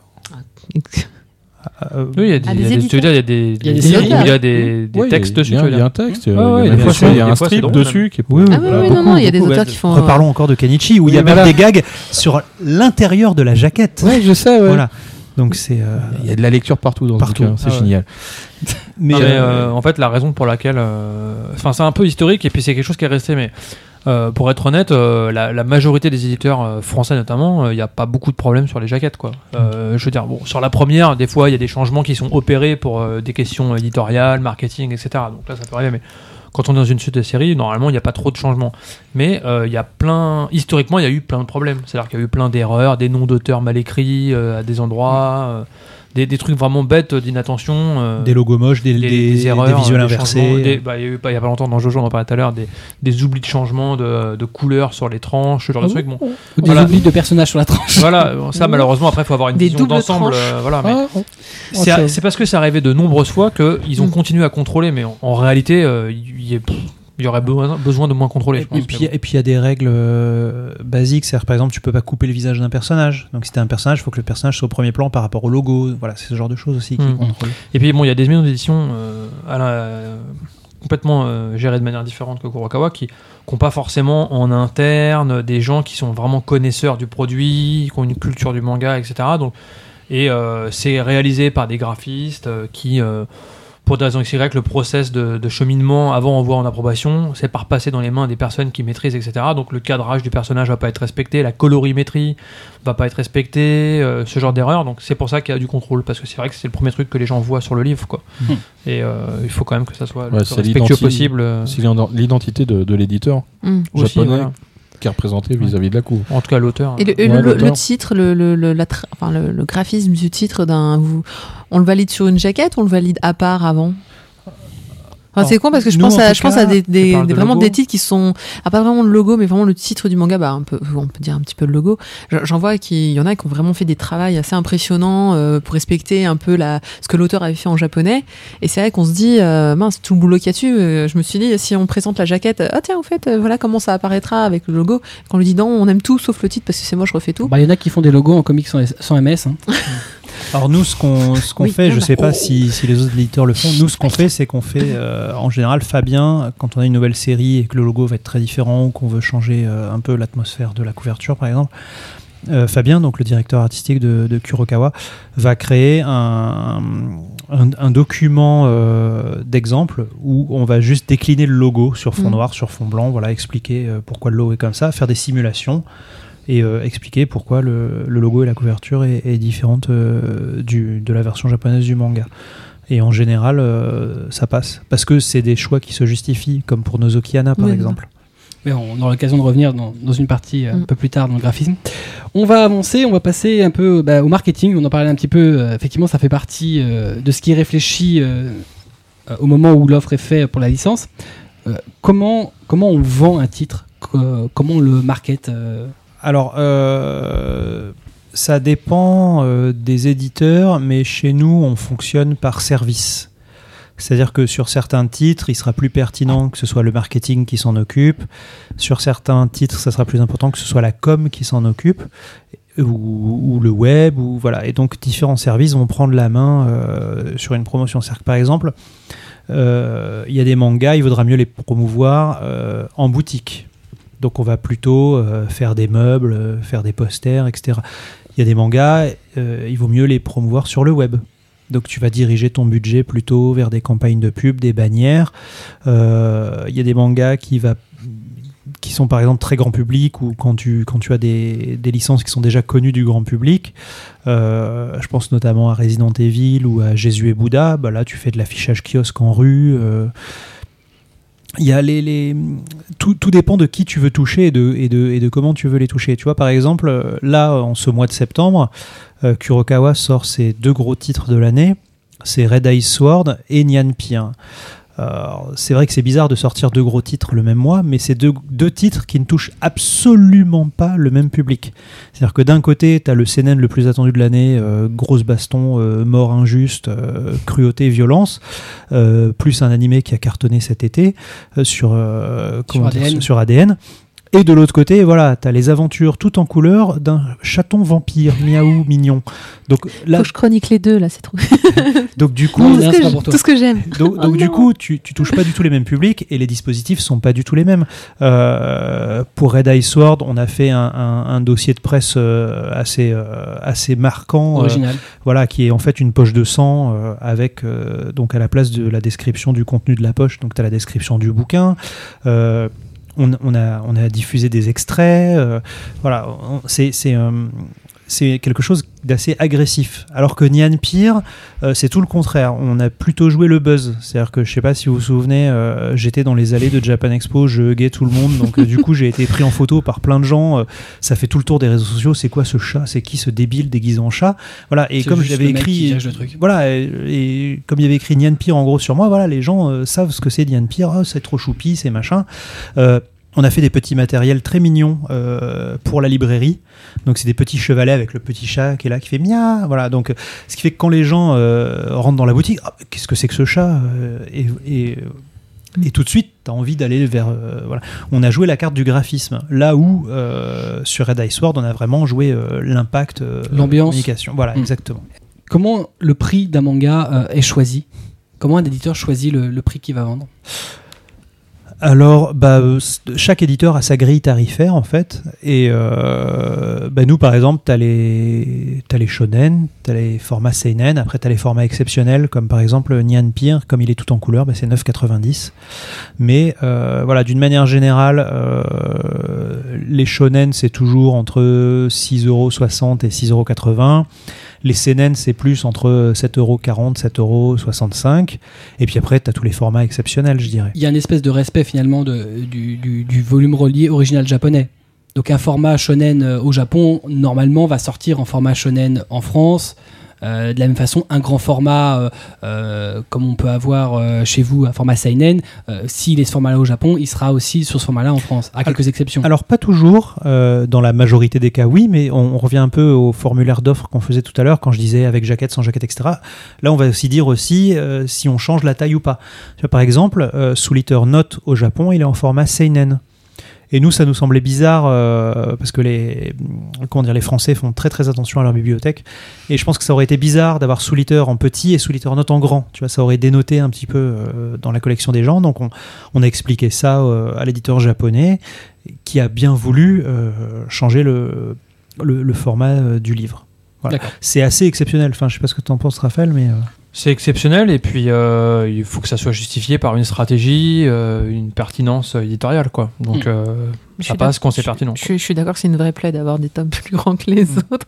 On va avancer, on va passer à la traduction et adaptation rapidement. Bon, on a déjà eu l'occasion de faire un petit dossier euh, sur la traduction et adaptation avec euh, notamment, euh, bah, tu en parlais, Fabien, oui, qui est venu euh, parce qu'il est en plus euh, adaptateur. euh, c'est l'homme orchestre. C'est de- ça, en fait, il fait de- tout, ce mec. De Kurokawa.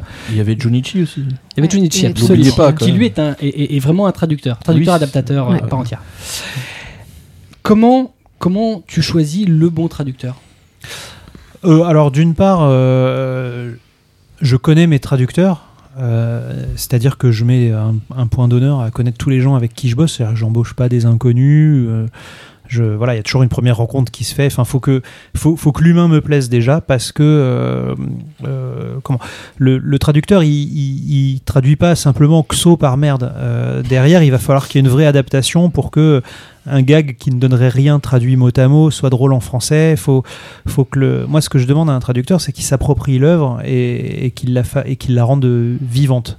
Euh, moi, j'ai toujours dit, je préfère embaucher un mec qui a des lacunes en japonais, mais qui parle un français euh, très très riche, que, quelqu'un qui a une connaissance du japonais incroyable, mais qui parle français comme sur un forum. Donc, euh, je, en général, ce que je fais, c'est que par affinité, je sais euh, quel manga ira plus le mieux à quel traducteur. Euh, et en, général, ce que je fais, c'est quand j'ai un nouveau titre, euh, je, je prends le temps de rencontrer le traducteur. On va déjeuner ou quoi. Je lui explique ce qu'est le bouquin. Il est traducteur donc il parle japonais, ça y a pas de souci. Et pendant qu'il lit le bouquin, je lui explique voilà, tu vois, tel personnage, j'aimerais qu'il parle comme ça. euh, euh, tu vois, l'intérêt de ce personnage, c'est qu'il a l'air gentil, mais en fait il est méchant et euh, c'est très subtil en japonais, mais il faudrait trouver un moyen pour qu'en France ça passe. Je lui explique aussi, je lui dis voilà, tel personnage, il a une manière de parler comme ça en japonais, c'est intraduisible, incompréhensible, et en chant ensemble, on essaie de, ah bah tiens, on va peut-être lui donner l'accent auvergnat, ah non, ça a déjà été fait dans les manga d'Ayo, ok, bah alors on n'a qu'à dire qu'elle bouffe les voyelles, enfin tu vois, et on, on a cette discussion qui dure 2-3 heures, et puis après, bah, le traducteur repart avec les tomes, il s'imprègne du truc, il envoie son jet, et puis après je relis, et je lui dis ce qui va, ce qui va pas, et puis après ça roule quasiment tout seul. hein. Euh, tu relis tous les, euh, Oui. tous les tomes qui passent. Oui, en fait, euh, on, on- on a ce- cette chance chez Kurokawa de d'avoir une production qui est assez faible finalement. Euh, on, on fait moins de, je dirais, 7-8 mangas par mois. Donc, je. Alors, déjà, je veux et surtout, je peux euh, relire toutes les trades en fait. C'est-à-dire que les mangas. euh, donc, la traduction arrive. euh, Il y a un maquettiste qui met les textes dans les bulles. Il imprime je relis. Je m'arrange surtout pour voir la cohérence en français et la, comment dire, la, fidélité par rapport au texte japonais. Et ensuite, une fois que ça s'est fait, ça va chez un, un- comment dire, un correcteur qui lui va regarder l'orthographe, la grammaire, etc., etc., deux fois. Il y a deux allers-retours euh, entre le correcteur interne, le correcteur freelance euh, qui bosse de chez lui. Et moi, en général, je regarde le manga qu'une seule fois, c'est au tout début. Et parfois quand il y a des questions. C'est-à-dire que moi, bon, comme je parle japonais, des fois je fais pas gaffe, mais il y a des onomatopées qui sont oubliées.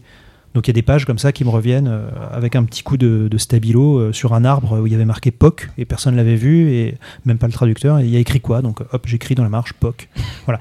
Ou des fois, il y a un truc que je comprenais, mais parce que j'avais la phrase en japonais dans ma tête, et le correcteur. Il a vu la phrase, il a dit mais je comprends pas, ça veut rien dire ou c'est pas clair. Et là à ce moment-là, ben, je, je reformule parce que je sais quel était l'original en japonais. Tu as, as combien de personnes qui travaillent euh, en traduction euh, chez toi? Euh, alors j'aurais dû amener ma liste. Euh, en général, euh, j'ai pas beaucoup de traducteurs euh, parce que comme je te l'avais dit, donc on n'a pas beaucoup de titres chez Kurokawa. Donc en général, ce qui se passe, c'est que quand un titre s'arrête, euh, le, le traducteur enchaîne tout de suite sur un titre suivant. Donc au niveau des plannings, euh, c'est c'est Adeline euh, qui, qui gère un petit peu euh, tout ce qui est édito côté euh, La secrétaire pratique. éditoriale Voilà, exactement.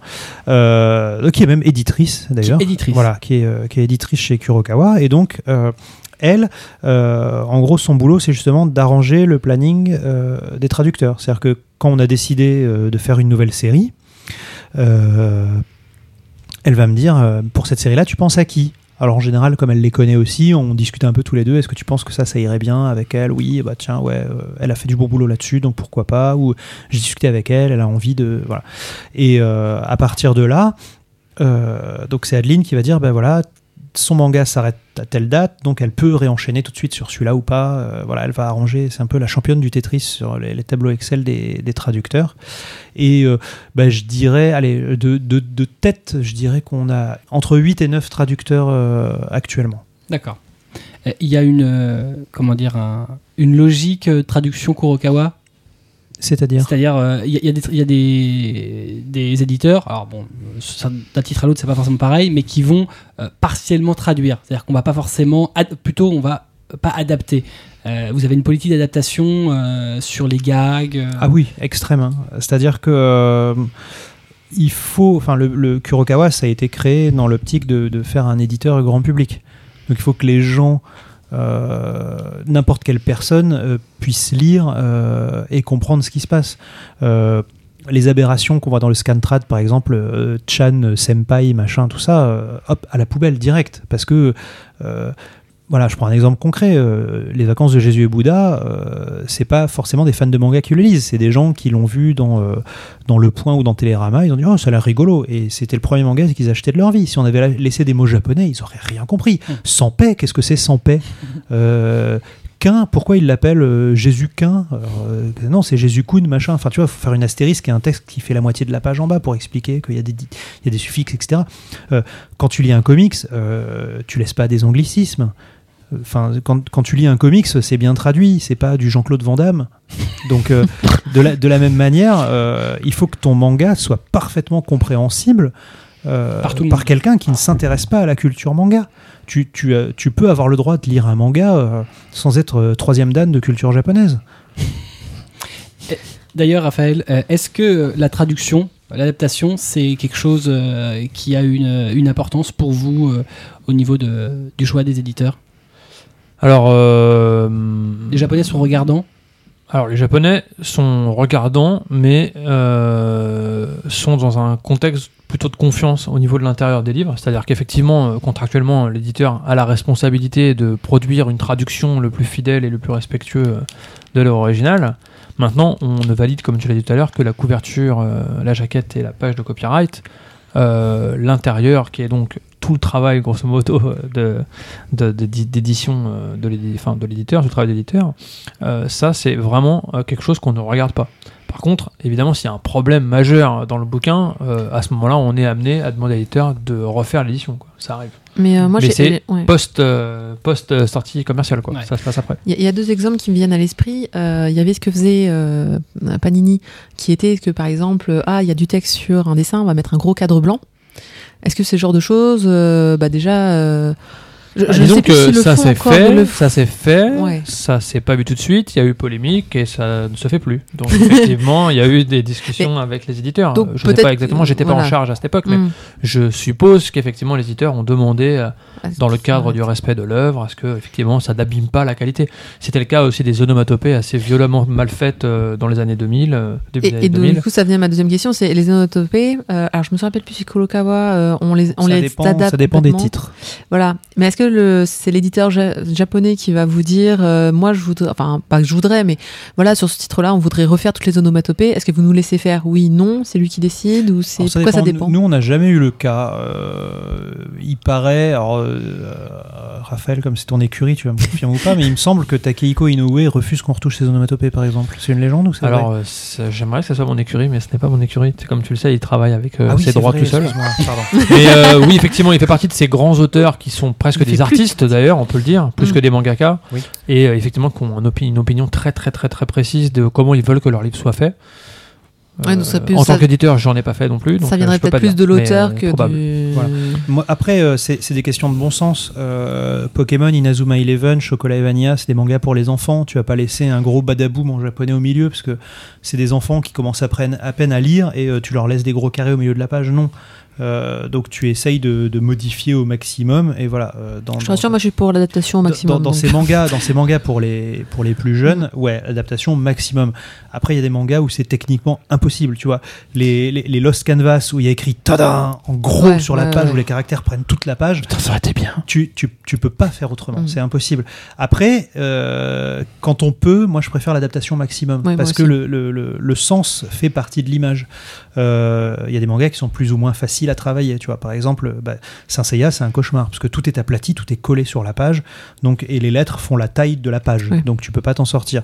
Après, il y a des auteurs euh, dont, dont on baise régulièrement les pieds euh, spirituellement. C'est par exemple euh, l'auteur de Vinland Saga. Ses onomatopées sont sur un calque séparé.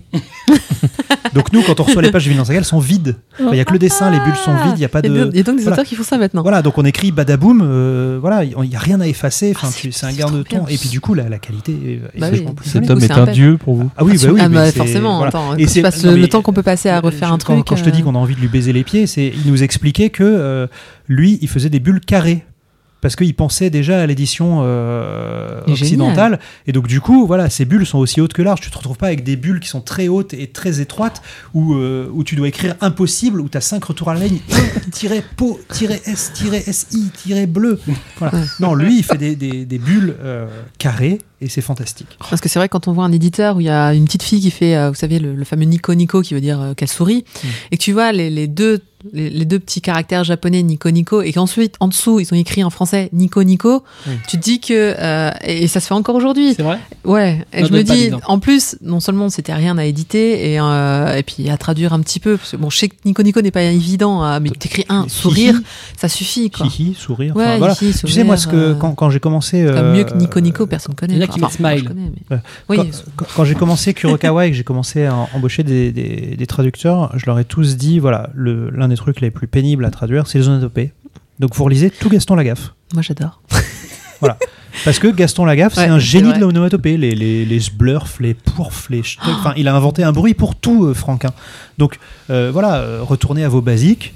Euh, un truc qui s'est- qui, qui s'écrase par terre, ça fait pas paf. Si c'est gluant, ça fait schmoff ou schpeuf. Enfin, voilà, n'hésitez pas à utiliser des trémas, des. Enfin voilà, on a plein de sons bizarres dans la langue française, donc euh, autant, les, autant les utiliser. Juste pour savoir, c'est que les Japonais voilà, ont vraiment un, un son, ont vraiment des, même des, des verbes et des, des expressions pour chaque bruit, euh, Bah, même des trucs hyper précis. Même les seins, hein, quand ils rebondissent, c'est boing boing. Oui, mais ça, même nous, quoi. Non, mais Oui. comme les, comme les bruitages. bruit, Au, bon. au niveau de l'adaptation, c'est super ça. important. euh, Je digresse très rapidement, mais c'est super important parce que, par exemple, euh, la, la goutte d'eau et la goutte de sang qui tombent par terre font pas le même bruit en japonais. Donc, des fois, tu vas avoir une case toute noire, genre le héros est perdu dans le noir, euh, ah, c'est super angoissant, et t'entends le plic-ploc de la goutte de sang, pas le plic-ploc de la goutte d'eau. Donc, tu dis, ça va chier. Mais c'est super. Enfin, tu vois, si tu le traduis pas ou si Non, tu mais le- c'est vrai qu'il faut. Enfin, là, Ouais. là, tu peux en parler mieux que moi, mais c'est vrai que euh, la culture de, de, de- De l'onomatopée. du son, Ouais. en tout cas de l'onomatopée du son, euh, c'est quelque chose quoi au Japon. Je veux dire, les mecs, euh, ils- des fois, ils, ils te disent juste le son que fait l'onomatopée, Mm. ça veut dire quelque chose. C'est-à-dire Mm. que c'est pas juste le bruit, c'est comme tu le dis, voilà, ça, Oui, c'est ça. ça se traduit par presque un mot quoi. C'est un sens. C'est presque un Mm. mot quoi. Et Et, quand euh, c'est dramatique, et du t'entends. coup, euh, enfin moi ma femme, est, ma femme est japonaise Ouais. et du coup de temps en temps elle voit les adaptations françaises, elle fait mais c'est ridicule quoi. L'onomatopée quelque chose, c'est ridicule. Tu vois, je veux dire, c'est- Tintin, ça n'a rien à voir. Bon, après, c'est la différence culturelle, il peut pas faire pareil, mais c'est- vraiment quelque chose d'impressionnant. Et ça fait partie entière de l'histoire, hein, comme tu le dis. hein. Alors pour la petite anecdote, euh, est-ce que ça a été le cas pour Beyblade ou pas? Euh, Est-ce que vous avez dû faire vérifier l'intérieur du manga, euh, vous chez Kazé Non? Non, ça, c'est encore un bouquin que j'ai fait, Voilà. un dernier, mais on l'a fait effectivement comme Kurokawa, entièrement euh, adapté au maximum. Voilà. Par contre, effectivement, on a dû suivre une, euh, Une guideline, guideline, euh, euh, de tous les noms des personnages, des attaques, des machins, tout ça. Donc c'était assez bordé, mais on l'a adapté à l'identique de l'animé. Même les répliques, on a regardé les épisodes, on a fait dire au personnage la phrase en adapté français qui était connue dans l'animé pour que le gamin s'y retrouve. Ah bah, C'était le même sens, mais ça avait été adapté. euh, voilà. Ah, parce que pour l'histoire, donc le, le- Raphaël disait que les, les éditeurs japonais ne vérifient pas l'intérieur des mangas. L'exception à cette règle, c'est Pokémon, où on doit faire valider toute la traduction. Euh, parce qu'il y a une nomenclature qui est très particulière. Par exemple, des Pokémon, ça ne prend pas de S. Mais des Pokéball, ça prend un S. Parce que Pokémon, c'est un nom déposé, donc tu le mets pas au pluriel. Mais Poké, c'est déposé, mais Ball, c'est un nom commun. Donc c'est pas déposé. Donc des Pokéball, tu mets un S. Il y a plein de choses comme ça. Les, les- les personnages de Pokémon dans le manga doivent parler comme dans le jeu vidéo. Donc, euh, comme c'est très compliqué, du coup, c'est moi qui ai traduit Pokémon noir et blanc, par exemple, parce qu'il y avait tellement d'allers-retours à faire. Un traducteur, il transatrade, il passe à autre chose. Là, il aurait fallu que le traducteur euh, revienne dessus plusieurs fois. C'était très difficile à faire faire pour un freelance. Donc, noir et blanc, je l'ai fait moi-même en interne. Et il y a eu énormément d'allers-retours. Euh, et donc, je jouais au jeu et en même temps que je traduisais. Parce que tel personnage, bah, il a tel tic de langage, donc euh, on reprend le tic de langage, etc. Et ils regardent à des, à des endroits où même on ne soupçonnerait pas. C'est-à-dire qu'ils ont un sens du détail qui est assez impressionnant. Par exemple, moi je me souviens d'un chapitre où il y avait un méchant euh, qui, euh, qui piquait des Pokémon euh, à, un- à une, une- un- un- une victime et donc il s'était barré et, et les héros lui couraient après. Et ah, je crois qu'il est rentré dans ce bâtiment. Et euh, donc la Pokémon Company qui check toute la traduction fait ah non, ce n'est pas un bâtiment, c'est un immeuble. Parce que dans le jeu on dit c'est un immeuble. C'est des détails détail. très très précis. Mais c'est des, voilà, c'est des, des style guides. Alors Inazuma Eleven, c'est pas vérifié, mais nous, de notre volonté, on va être fidèles au jeu. Donc régulièrement, de la part de Nintendo Europe, on reçoit des tableaux Excel avec euh, les nouveaux noms des personnages, euh, les nouveaux noms des attaques, euh, etc., etc. Parce qu'on doit s'y, on, on doit s'y conformer. Parce que sinon, euh, les enfants qui jouent aux jeux vidéo et qui regardent le dessin animé, après ils lisent le manga, ils Il faut que comprennent tout plus soit rien. en fait. Voilà, parce que Mark, Une, Ev- euh, C'était déjà comme ça quand on était Ah, plus jeune. hein. Mark Oui, Evans, il hein, s'appelle hein, Endo Mamoru. euh, Je, je le reconnais. J'étais plus jeune. Non, non, mais euh, ça, ça a été. Non, non, mais qu'il y a une logique euh, totale entre les différents formats, que ce soit Mhm. vidéo, jeu et manga. tout à fait. Que Surtout quand ça à des, Oui, des c'est jeunes, jeune. quoi. Oui, voilà, c'est surtout la cible sensibilité, parce que. euh, euh, particulière, quoi. Oui, les ados adultes, euh, on comprend qu'ils veuillent que euh, Mamoru s'appelle Mamoru, euh, c'est comme ça, voilà. Hippo, on l'a pas appelé Jean-Jacques, tu vois. on l'a pas joué à B Productions, on n'a pas fait genre euh, euh, euh, va- vas-y, Roger sur le ring, tu vois, on aurait pu. Si Hippo était sorti au début des années 90 ou à la fin des années 90, ça se serait appelé Roger sur le ring, tu vois, ou, Le vieux titre, Hajime. ouais, ou, euh, Jean-Jacques met des patates, enfin j'en sais rien quoi, mais aujourd'hui tu peux pas. Hippo, il s'appelle Hippo, Takamura à s'appelle Takamura, T'as un vrai sens de Mais- la formule ABS. tu, tu sais que je suis très fier à l'époque où je travaillais à Joypad. euh, pour se marrer, une année, on avait fait un faux euh, programme télé. Et pour se moquer d'AB Productions, euh, on avait dit voilà, à la rentrée, le nouveau dessin animé, c'est Robert contre les fantômes, entre parenthèses, Yu Yu Hakusho. Et il y a des gens qui m'en parlent encore aujourd'hui et qui croient que c'est vrai. Ah, tu te rends compte, il paraît qu'AB, il voulait appeler ça Robert contre les fantômes et tout. Et, euh, pareil, Slam Dunk, on avait appelé ça euh, Jean-Jacques, Guy et Alain mettent la balle dans un panier, tu vois. Et, et- les gens pensaient que c'était vrai. Alors aujourd'hui, c'est plus possible. Mais pour tout ce qui est Oh mon Euh, dieu, les vieux dossiers. ça. pour, pour- mais pour, pour tout ce qui est, euh, comme disait Raph, les œuvres pour les jeunes, où tout est euh, complètement adapté, euh, euh, quand on a ressorti euh, Pitchy Pitchy Pitch, qui a d'ailleurs été rebaptisé La Mélodie des Sirènes, alors que c'était Mermaid Melody euh, quand on l'avait sorti Mm. en 2006, voilà, pareil, on a repris les noms du dessin animé, parce que ça s'adresse à un public euh, qui, qui recherche euh, ce qu'il connaît déjà. Bien sûr. On va passer à la partie graphisme. Euh, bon, on a un peu parlé euh, tout à l'heure, euh, mais euh, comment, on décide euh, la conception de, de la graphique du logo euh, qu'on va avoir pour une œuvre? Le bon sens du directeur artistique, je dirais. Euh, euh, que ce soit bah, euh, donc Fabien chez nous, euh, euh, voilà chez, pardon? Chez Kuro, Fabien est tout seul? Fabien est, Fabien est tout seul. Fabien est le seul maître à bord. Mais Fabien est un surhomme. Voilà. oui, oui, on ne le dit jamais assez. Je tiens à le dire. hein. Je le connaissais pas, j'ai découvert euh, cette année d'ailleurs, euh, à travers des, des travaux qu'on a fait euh, autour de licence Shueisha avec Kurokawa. C'est un Ah, avantage. il est impressionnant. hein. Tu es un avantage parce que tu es, le, je pense, une t'es unique presque dans, dans ton genre sur le marché. Enfin, il y a très peu d'éditeurs qui peuvent faire euh, comme toi euh, une traduction parce qu'il y a besoin, euh, Mm. c'est comme Pokémon Noir et Blanc. Mais également, tu as quand même un directeur artistique qui a une pointure Exceptionnel. ouais. qui va au-delà de juste la direction artistique. quoi. Tout à fait. Donc euh, ça va être le boulot de, de Fabien, qui est cet exceptionnel euh, directeur artistique. Il y en a d'autres. Hein, euh, chez voilà, chez Kazé, il y a, il y a Clémence qui est très bonne aussi. Enfin, il y a, Il y a de très bons graphistes chez Kazé, ouais, Voilà. absolument. Et, et du coup, C'est les deux meilleurs éditeurs techniquement merci beaucoup. sur, les, sur les rendus. Bah, si, T'as vu un peu, on avait fait je sais pas- venir. Je hein. sais pas si c'est parce qu'on est là, mais évidemment. on reviendra. hein. Évidemment. Mais quoi qu'il quoi qu'il en soit, euh, c'est le bon sens. C'est-à-dire que tu vois, euh, j'aime beaucoup reprendre cet exemple parce que j'en suis très fier. Euh, euh, par exemple, euh, c'est un manga dont je suis très fier parce que c'est un manga érotique, mais euh, qui se vend pas comme un manga érotique. C'est vraiment un, un Casual un- sex. un- un- non, mais c'est un c'est un thriller psychologique avec Ah, du sexe dedans. Compris Et, et les gens l'achètent euh, pas forcément parce que c'est coquin, mais parce que aussi il y a une histoire qui est hyper prenante, euh, c'est à suivre, euh, tu sais jamais ce que le héros il va lui arriver. Et, euh, et toute cette intelligence qu'il y a dans l'écriture de, de Nozoki Hana, qui est un, qui est un feuilleton euh, hyper haletant avec un cliffhanger de fou à chaque fois, tu le retrouvais pas sur les couves, où les couves japonaises, finalement, étaient assez bateaux, c'est-à-dire que c'était un fond blanc avec euh, trois filles en short euh, qui rigolaient, genre hihi, soirée pyjama, on se tape dessus avec des coussins, ou ah oups, on fait du roller, on est tombé. Enfin, ça n'avait rien à voir avec le contenu du bouquin, qui était, qui était finalement euh, quelque chose d'érotique, mais érotique classe. Et donc du coup, euh, on a expliqué ça à Shogakukan en leur disant, euh, voilà, le, potentiel éditorial du bouquin est là, mais sur la couve, ça se retransmet pas. Donc nous, on a voulu faire un truc euh, qui, serait plus, sage et plus capiteux à la fois. Donc Fabien est parti sur on va masquer, on va rendre le truc un peu mystérieux, mais classe. C'est-à-dire qu'on va pas faire du, vulgaire, on fait vraiment un truc feutré. Voilà, c'était le maître mot feutré. Et en même temps, un petit peu coquin. C'est-à-dire que la fille, elle est cachée sur la couverture, mais sur la jaquette intérieure, tu la vois toute nue, pas cachée. Voilà, donc déjà, ça rend le truc un petit peu ludique. Voilà. Et Shogakukan a tellement aimé qu'ils ont exigé que les Allemands fassent pareil. Voilà, donc ça, j'en suis très fier. C'est vraiment euh, un, un exemple où euh, voilà, la, la couverture a sauvé le bouquin, Mm. je pense. Et elle a sans doute ouvert un, un public qui l'aurait pas découvert Ah, Mais sans tout ça. à fait. euh, je, euh, je suis très fier, par exemple, quand j'ai découvert que d'une part, euh, une majorité de lecteurs de Nozokana, c'était des lectrices. Donc ça veut dire déjà que la couve est pas repoussante. Euh, parce que je pense que la, enfin je sais pas, mais j'ai l'impression que la, la vulgarité dans le design, c'est quelque chose qui repousse les femmes un peu, non? Euh, non, mais Non, moi non. je suis pas. Un- Ah, non, c'est pas l'exemple en fait. Ne dis ça- pas ça à elle, c'est un mec. Non. C'est faux, j'achète que du shoujo. Et Non mais attends, Et- t'es un mec avec des nichons et avec quelques lectures shoujo. Et le, et le deuxième, le deuxième Quel- point quel euh, dans lequel je, auquel je suis, euh, Donc qui, me rend très ça, fier ça sur, me- sur Nozoki Je euh, quoi. c'est qu'il y a, bah alors, bah, Cobb, fais ton boulot un peu. Quoi Ouais, mais pourquoi On va te le montrer après. quand Tu même. le connais forcément. Et, euh, deuxième point sur lequel je suis très fier, c'est qu'il y a des librairies érotiques qui ne prennent pas de manga et qui, qui prennent celui-là. C'est le seul qu'elles ont référencé.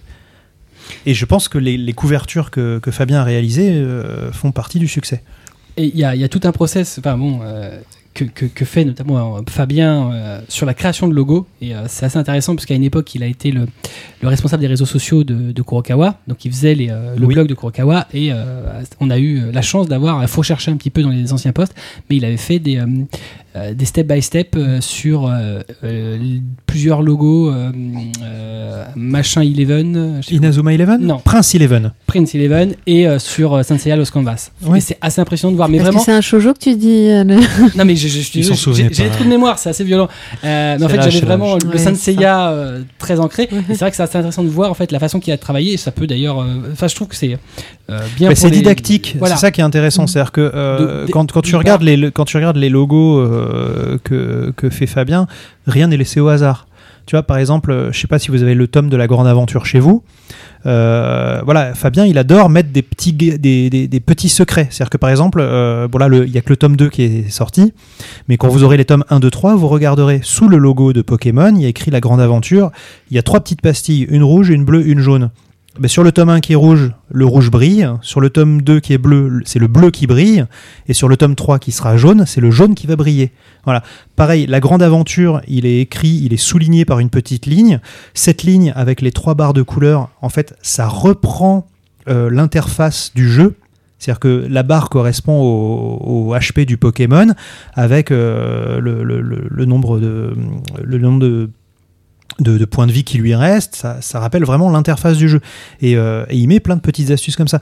Autre petites astuces que Fabien glisse sur les couvertures, euh, je t'aime Suzuki, le nombre de pétales sur les fleurs correspond au nombre du tome. Sur le tome 9, il y a 9 pétales de fleurs, etc. etc.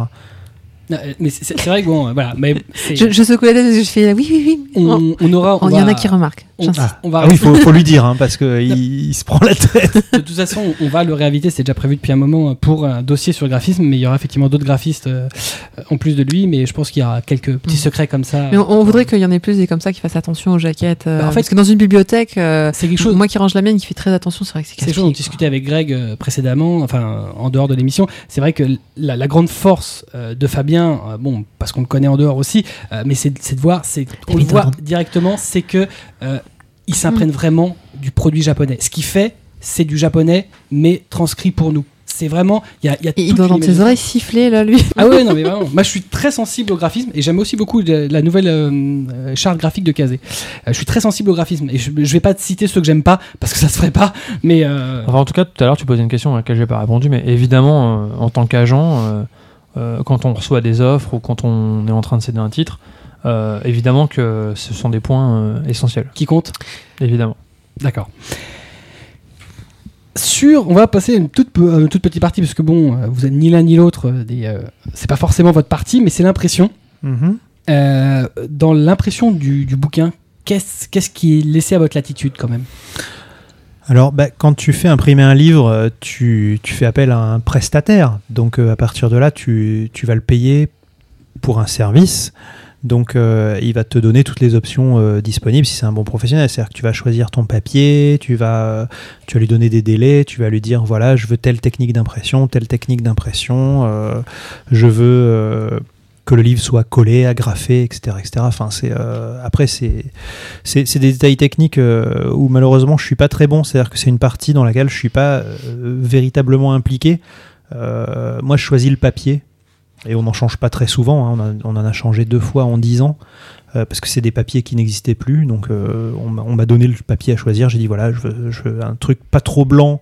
Parce que quand tu lis en plein soleil, bah, tu peux pas, parce que ça t'éblouit. Je veux un truc qui est pas transparent, parce que c'est énervant euh, de, voir de des taches ça, noires, etc. etc. Voilà, après, il faut que le, le papier soit souple, mais qui te coule pas entre les doigts. Enfin, c'est un équilibre à trouver. Mais à part ça, je, je, je- c'est une partie dont je m'occupe, dont je m'occupe assez peu, en fait. Je, je, je reparque quand il y a des erreurs d'impression et euh, je fais remonter au service fabrication, mais c'est pas un, un domaine où je peux beaucoup m'exprimer, en fait.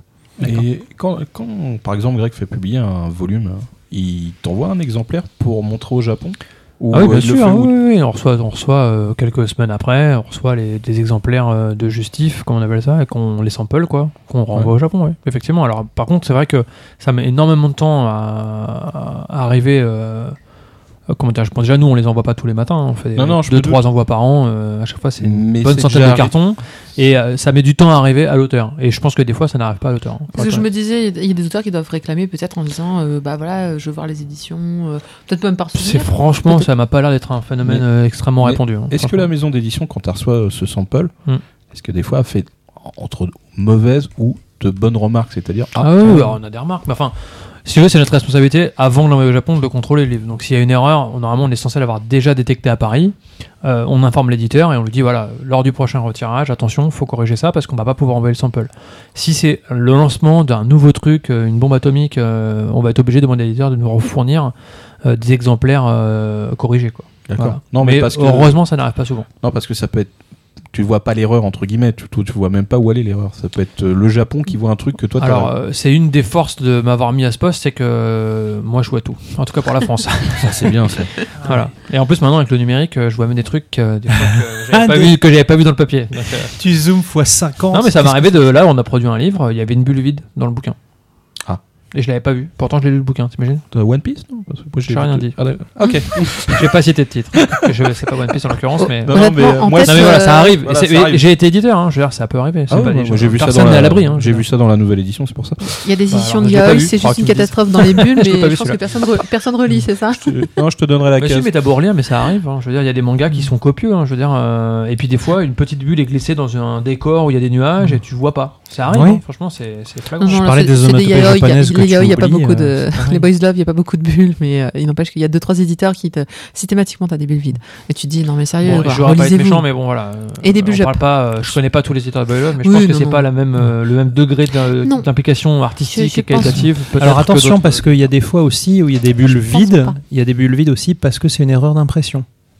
Nous, ça nous est arrivé sur le tome 1 de Lost Canvas. La première bulle est blanche.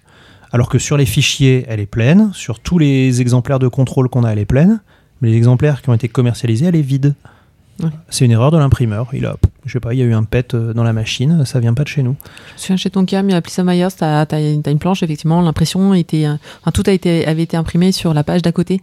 Euh, pareil, mais En- là, c'était clairement. alors pas- en général, quand c'est comme ça, euh, bon, le- la, la bulle qui a sauté, malheureusement, euh, c'est pas assez puissant pour dire que le manga est impropre à la commercialisation, mais euh, sur une page qui a foiré ou sur des fois, ce qui arrive, c'est que les cahiers se mélangent. T'as la page Ouais. 2 après la page 120 ou des choses comme ça.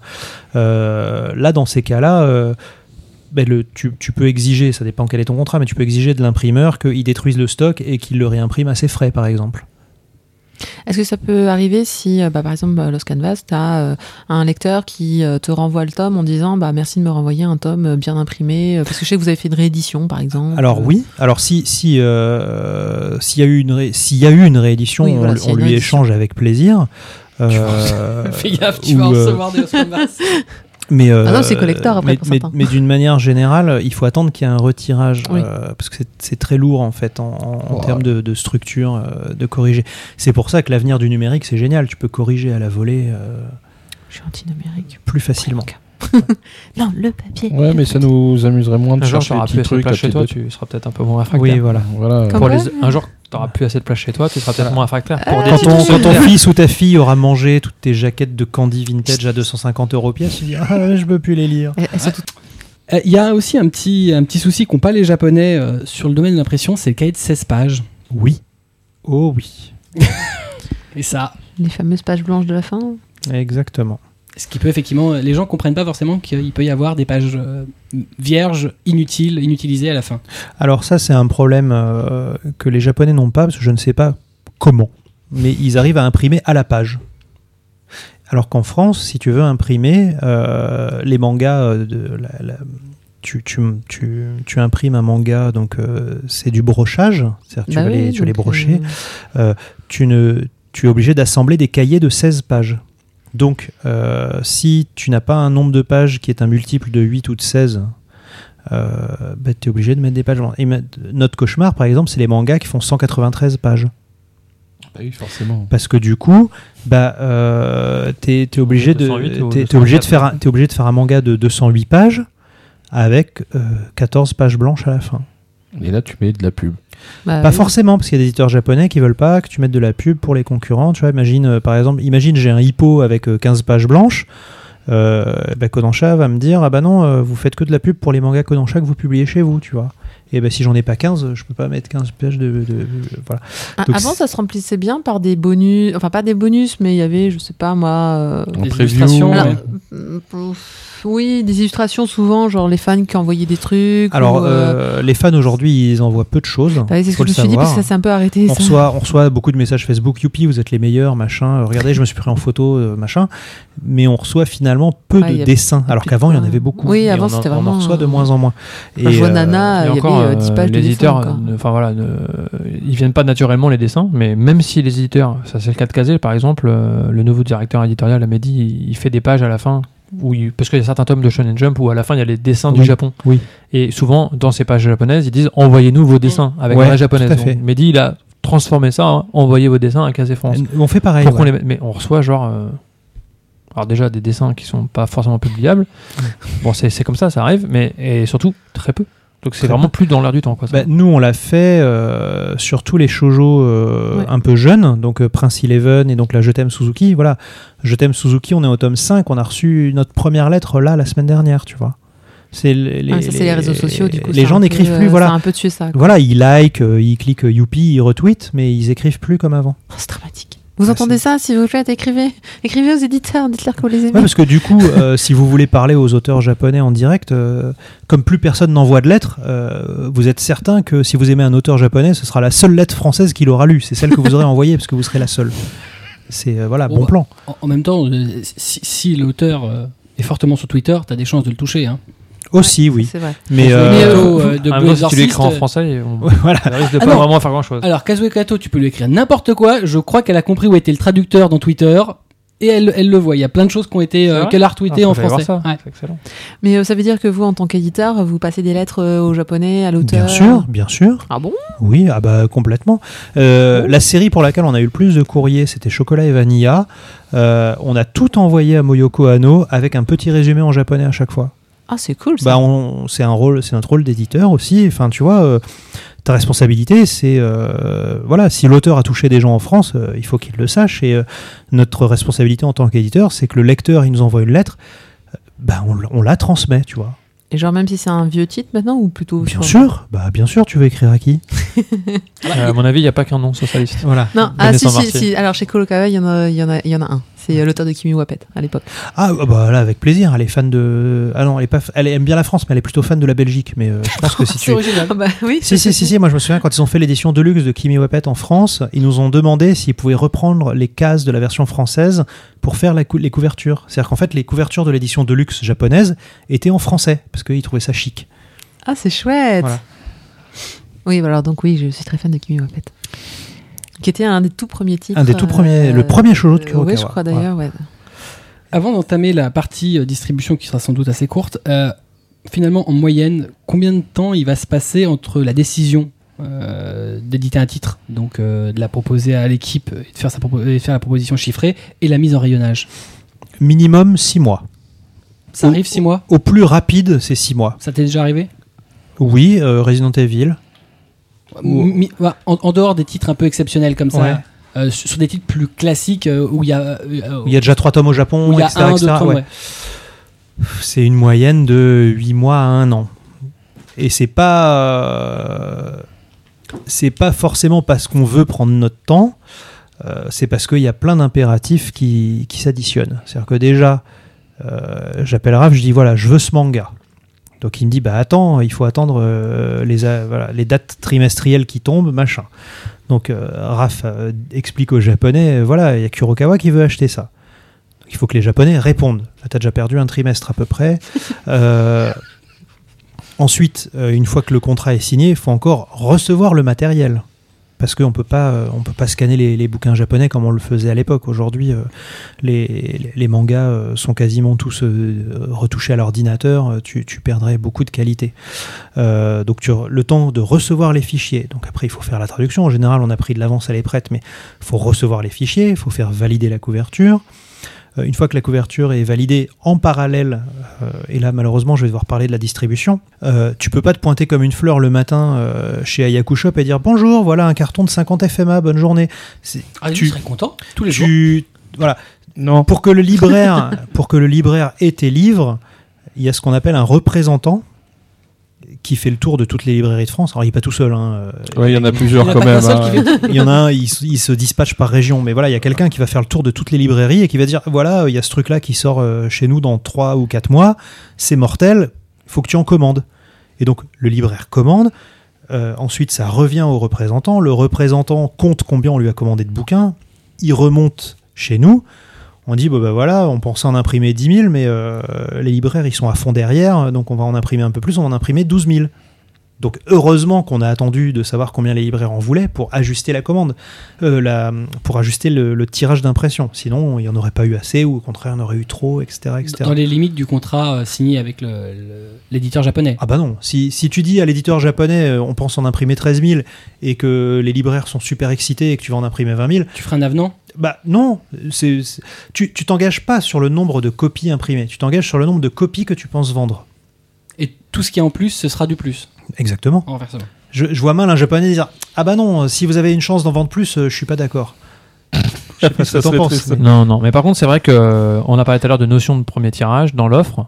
Euh, c'est un repère finalement. C'est un repère parce que tu as des éditeurs qui vont qui vont te- t'offrir 2000 exemplaires et qui vont avoir un premier tirage avant. Donc euh, évidemment, l'éditeur euh, va dire bah non, vous vous garantissez pas assez de assez d'exemplaires par rapport à votre euh, estimation de mise en place, enfin de tirage. Faites un effort. Et t'as des éditeurs qui exigent que 100% du first print, enfin c'est déjà arrivé, peut-être moins maintenant, mais à mon époque en tout cas ça Mhm. arrivait, ils nous demandaient de pas d'offrir moins que le premier tirage. Mhm. Ça arrive aussi.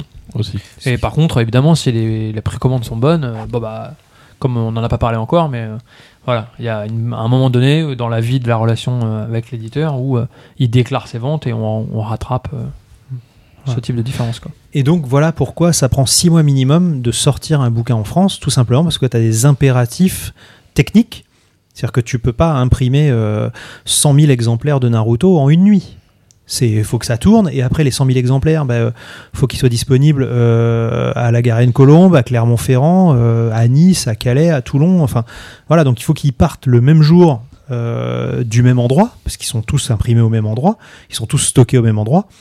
Et tu, tu, voilà, tu fais pas Paris-Nice euh, et Paris-Calais ou Paris-Rochefort euh, dans le même temps. Donc euh, il faut que tout le monde le même jour ait les bouquins, donc ça se prépare longtemps à l'avance.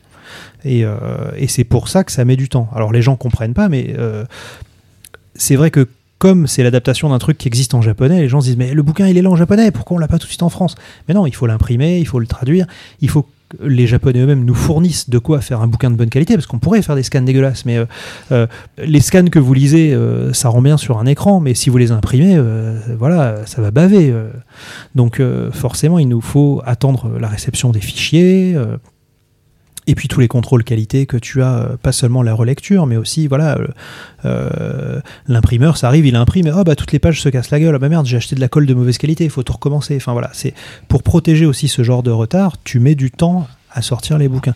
Il y a des processus exceptionnels, comme euh, donc euh, je parlais, euh, je parle beaucoup de Resident Evil, mais c'est vrai que c'est un des rares exemples qu'on a eu ces dernières années où les mangas qui sont publiés simultanément entre la France et le Japon, ou même où le manga sort avant le Japon, Pokémon pour ma part, chez Kazemanga, il y a eu il n'y a pas eu, il y avait pas eu le, le, le dernier clamp là de chez Shueisha.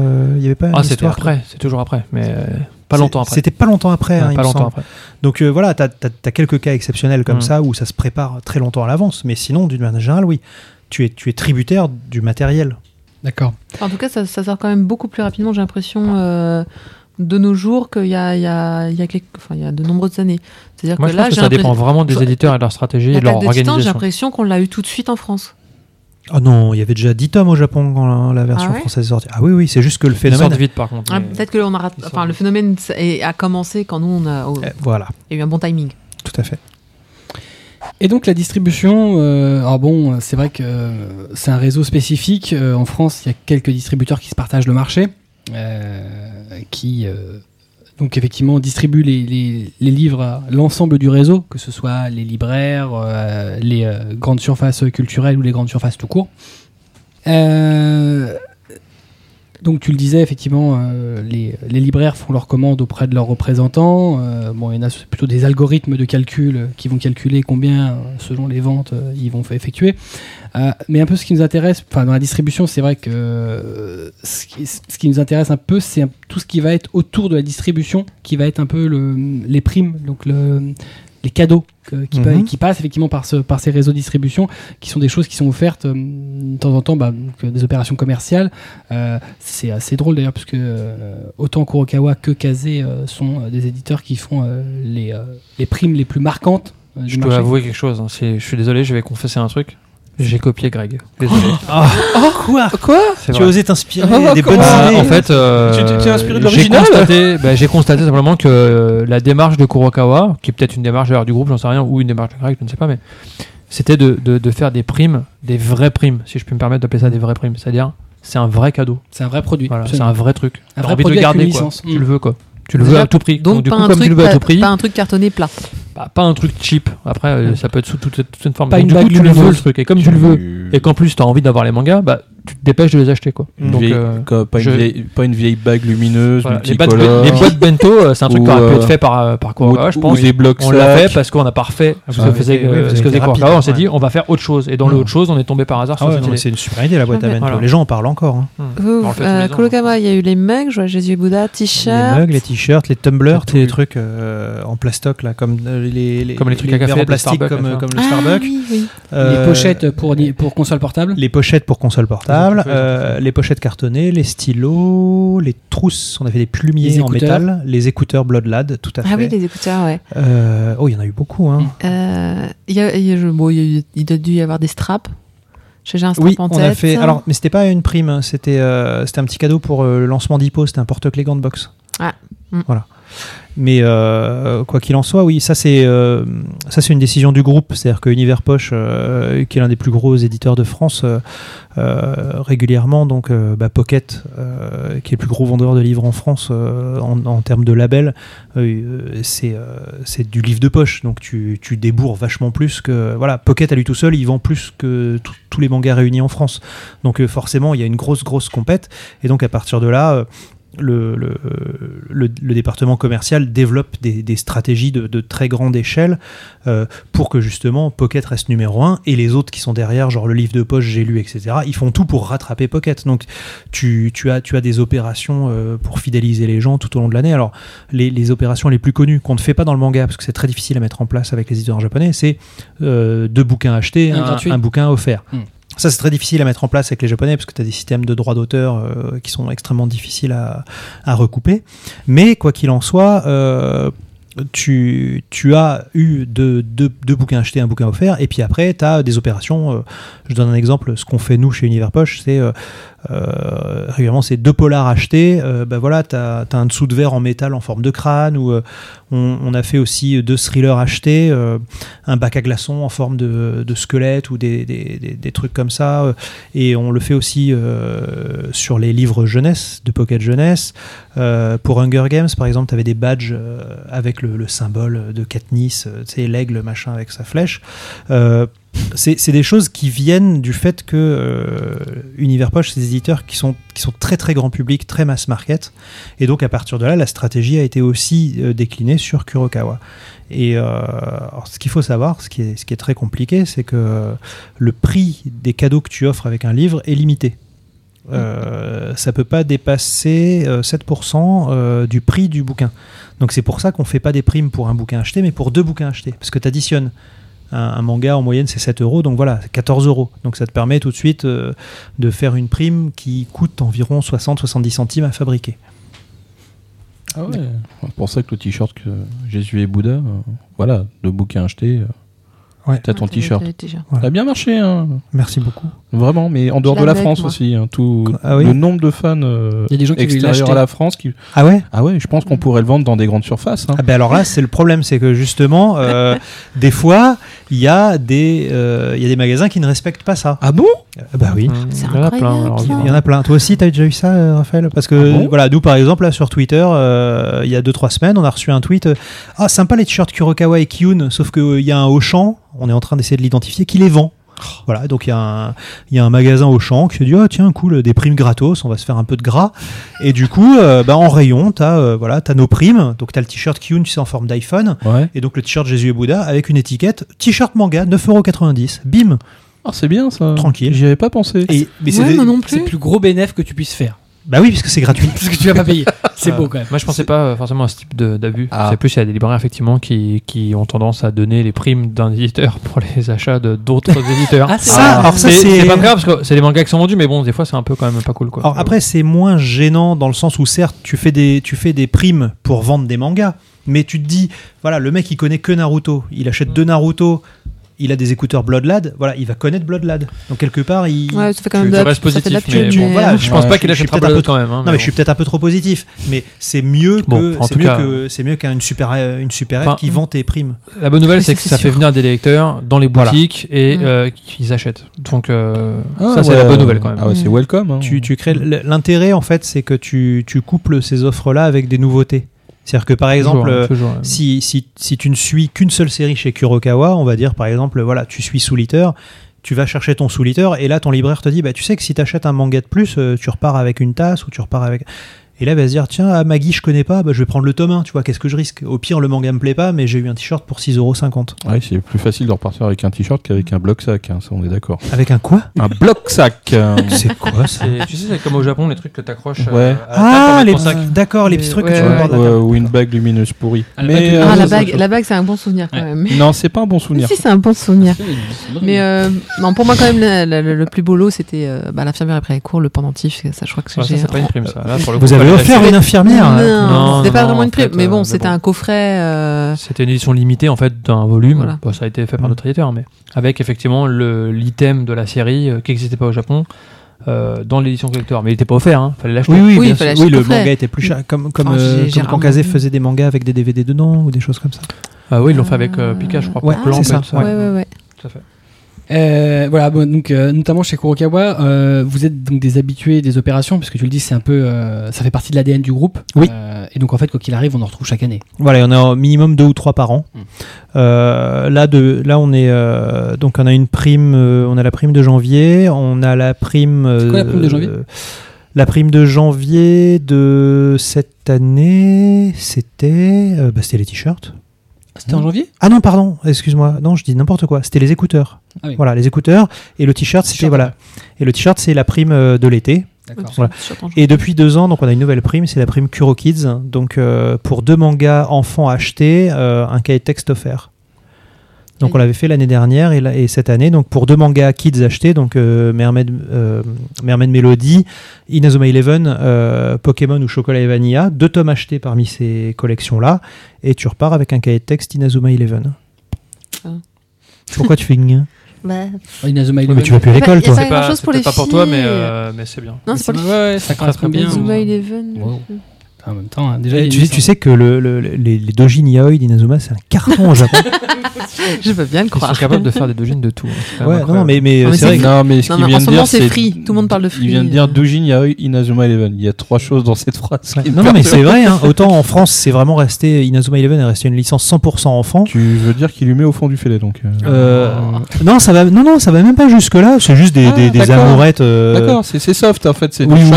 Mais c'est. euh, Excuse-moi. Excuse-moi, je connais pas toute la nomenclature. C'est un univers que Alors, je maîtrise peu. Elle, elle est spécialiste, Alors- elle pourra tout- Je pense que ça sera le ça sera mon infirmière pour après les cours, c'est Voilà. ça L'émission interdite au, C'est c'est bien ça, moins Cam. 18, quoi. C'est bien ça, Cam. On va en terminer, on va passer à la mise en vente euh, une fois que le titre arrive en librairie, en grande surface, voire en convention, puisque les éditeurs euh, vont dans des conventions. Euh, donc, bah, c'est les éditeurs, enfin les libraires, les grandes surfaces, mais même finalement les éditeurs passent par le distributeur pour avoir leur titre en vente. Euh, une fois donc que c'est mis en vente, mon cher ami euh, Kobito, Oui, puisque tu es libraire, hein, c'est ton métier. oui, pareil, oui. Ouais. Que veux-tu savoir? Bah, comment, comment ça se passe, euh, un titre qui arrive chez toi, de l'éditeur? Alors, comment ça se passe? On, on part du, du représentant ou on, vraiment quand ça arrive? Rapidement le représentant. Alors, le représentant, il arrive, il me dit Oh, j'ai un catalogue avec trop bien des trucs super que tu vas acheter tout de suite. Bon, évidemment, je lui dis non, parce que je veux voir, et puis je connais, donc je choisis mes titres, hein, et puis euh, mes quantités surtout.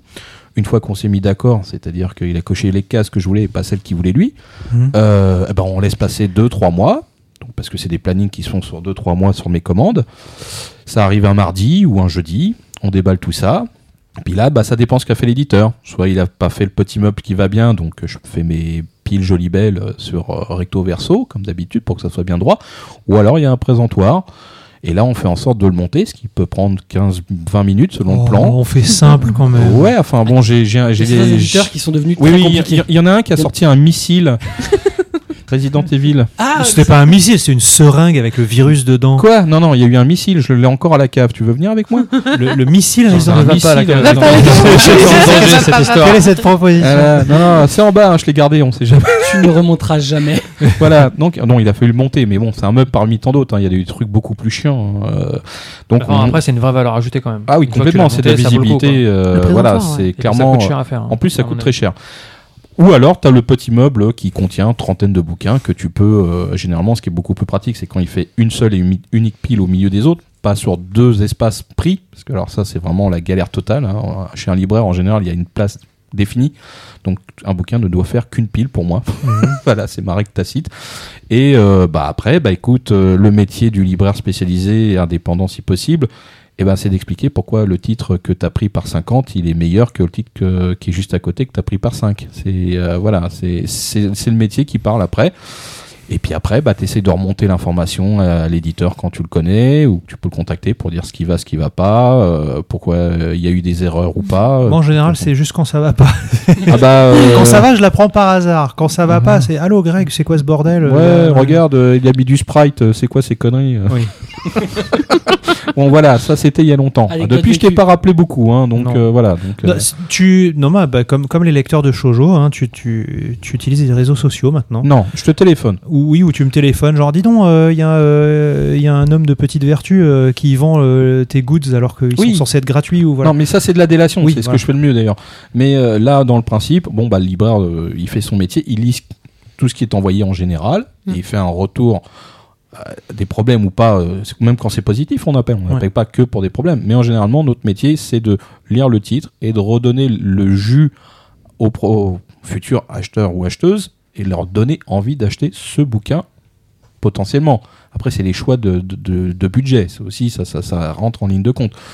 Mais le process, il est là. Après, oui, il peut y avoir une discussion avec l'éditeur en amont. euh, Qu'est-ce que tu penses du titre? Bon, ça se fait de moins en moins parce que voilà, et les gens ont beaucoup de temps ou pas, ça, ça dépend. Euh, Quoique, il y a une tendance qui fait qu'actuellement, les éditeurs, euh, pour certains, descendent de leur, leur cocotier, ils viennent voir un peu le libraire indépendant, dire Ah, euh, il se vend mon titre, pourquoi il se vend pas? Mm. Eh ben, écoutez, il y a 20 ans, j'aurais pu vous expliquer pourquoi. Maintenant, est-ce que c'est vraiment utile? Ah, c'est très instructif quand même hein, de discuter avec les libraires. Moi j'aime beaucoup ça. Ah bah. je, je vais souvent. On a de la chance, nous, nos locaux sont au-dessus du- du- d'un centre commercial. Donc le midi, je prends l'ascenseur, je descends à la Fnac voir qu'est-ce qu'ils ont placé, où, quand, pourquoi, euh, comment. Euh, J'essaie de venir régulièrement aussi ici dans cette boutique euh, pour voir un petit peu comment ça se passe, avoir des commentaires et surtout. rester dans mon coin et attendre. Et puis je regarde les gens qui achètent, ce qu'ils disent, pourquoi ils achètent, etc. C'est toujours très très instructif. J'imagine que Japan Expo est également euh, un moment Oh là clé là. pour, euh, Mais pour bien savoir sûr. ce qui se passe. Quoi. tu, tu restes dans ton coin, tu regardes les gens, tu regardes ce qu'ils achètent, pourquoi ils achètent ça, et puis les gens se parlent entre eux. Tu, par exemple, quelqu'un qui aime un manga, il va le vendre à son pote. Mais la manière dont il va l'expliquer à son pote, c'est pas du tout ce que tu as mis dans ton argumentaire commercial. Et ça pourra te servir éventuellement. Bah évidemment. Tu vois, euh, un, un dernier, euh, voilà, je suis, je suis, je suis très honnête. Je suis très transparent là-dessus, tu vois. Maggie, qui est un super carton au Japon, euh, ça marche pas très bien en France. C'est vraiment, euh, alors qu'au Japon, ça a été vraiment le phénomène de l'année 2013. euh, en France, ça s'est pas bien passé. Et en, distribuant des posters Maggie à Japan Expo, on s'est rendu compte d'un truc, c'est que les garçons de ah ouais Maggie cool. Et les filles elles étaient en transe. Kia Maggie trop bien, je l'ai vu sur J1, c'est super, c'est génial. Oh merci merci monsieur, c'est le plus beau jour de ma vie machin voilà. Et en fait on s'est rendu compte d'un truc, c'est que euh, on l'a Ça touche à public féminin. voilà, exactement. C'est-à-dire que c'est un shonen d'aventure, hein, c'est One Piece chez les Arabes, mais euh, voilà, c'est c'est un manga qui plaît aux filles. Et en fait, c'est pas du tout euh, ce à quoi on s'attendait. Parce que c'est le manga phare du Shonen Sunday, c'est présenté comme un manga d'aventure, il y a de la baston, il y a des gags, euh, voilà, régulièrement, euh, Alibaba, il, y a toujours des gags où il se retrouve avec des filles à gros seins, etc. etc. Enfin, voilà, ça- et en fait, on se rend compte que pas du tout. En fait, ce que les filles elles aiment, c'est qu'il y a beaucoup d'intrigues de palais, beaucoup de politique. Euh, voilà, les personnages secondaires, dont le beau Simbad euh, est très beau, euh, il est très intrigant. Donc ça, c'est tout, le côté politique de Maggie que tu n'as pas dans les autres shonen. ça accroche les, lectrices en fait.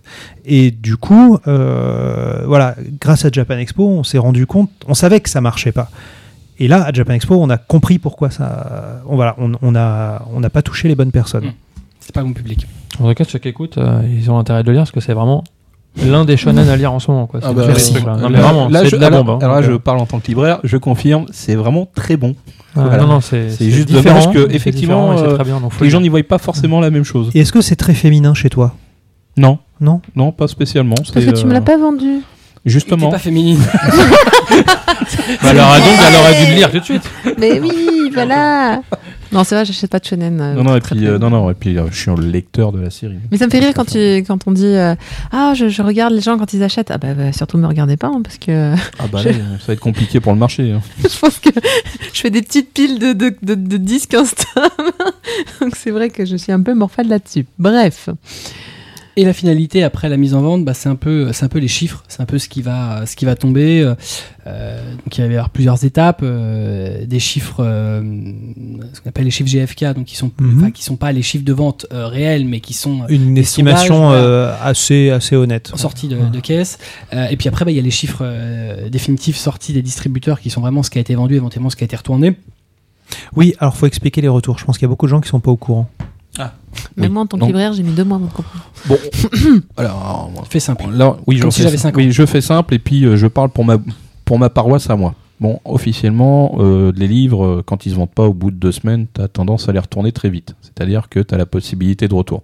Tu as commandé 50 bouquins, tu en as vendu deux, tu te dis, bon, bah les 48, euh, pff, bah, je vais pas les garder. hein. Donc tu as ce petit pouvoir en tant que libraire, c'est de retourner tous ces livres à ton distributeur. Et donc, au final, bah, le, le distributeur bah, signale à l'éditeur, je pense que bah, voilà, il y, a- il y a des nouveaux, c'est revenu en stock. Mm. Donc, bon, bah, on les resservira à un autre libraire qui potentiellement leur commandera dans le temps. Bon, moi, je fais un peu plus. euh, des fois, je retourne au bout d'un mois et demi, un peu plus, parce que je voudrais les laisser- sa, sa chance au titre, parce que 150 nouveautés mensuelles minimum, bah, faut les voir, hein, les titres. hein. donc, Mm. euh, bon, bah, j'essaie de travailler le produit le mieux possible, et puis après, bah, une fois que je vais laisser sa chance vraiment, que je pense que j'ai été au bout du truc, bah, je les retourne effectivement. Ouais, ça, c'est, euh, c'est, c'est, c'est triste d'ailleurs de, de faire ça. Tu dis, euh, ça serait génial si je vendais tout ce que je reçois, mais bon, c'est pas le cas. Mais c'est vrai que la multiplication des titres fait qu'on n'a pas la place et le, le- l'occasion de pouvoir les laisser. Il y a tellement de titres euh, que ça devient ouais. difficile d'avoir la place pour tout. Euh, Oui, mais ce que, en fait, ce que, ce que je voulais, euh, pourquoi je voulais qu'il explique, euh, c'est aussi parce que les, je pense que les, les, les lecteurs ne savent pas. Par exemple, un, un libraire qui commande des bouquins, voilà, si ça n'a pas marché, il peut les renvoyer. Oui. Et c'est, Ce qui fait qu'on brade pas les livres. c'est, c'est pour Oui. ça aussi que, euh, par exemple, tu as un manga qui sort qui marche pas, et tu sais pas pourquoi, plusieurs années après, d'un seul coup, les gens s'y intéressent. Et ils disent, mais pour, je comprends pas, je, je le retrouve pas, euh, pourtant c'est sorti. Je dis, Bah oui, mais comme ça se vendait pas à l'époque, le libraire, le libraire les a rendus. Tu vois, je sais pas pourquoi. euh, L'année dernière, les gens se sont mis à vouloir lire Genshiken. Voilà, Genshiken, on l'a sorti en 2006-2007. À a l'époque, eu un nouvel animé ou un Ça, oui, voilà, euh, ça n'a pas très bien marché. Euh, depuis, on n'a plus les droits de la série. Et entre-temps, la série qui était terminée au Japon a repris, repris, ouais, mais on n'a plus les droits. Et les gens cherchent la première série, mais euh, je comprends pas, sur Internet, il y a des gens qui disent que c'est génial et tout, je le trouve pas. Bah oui, mais on n'a plus les droits. Donc ça veut dire que la, la commercialisation de Genshiken en France a été arrêtée.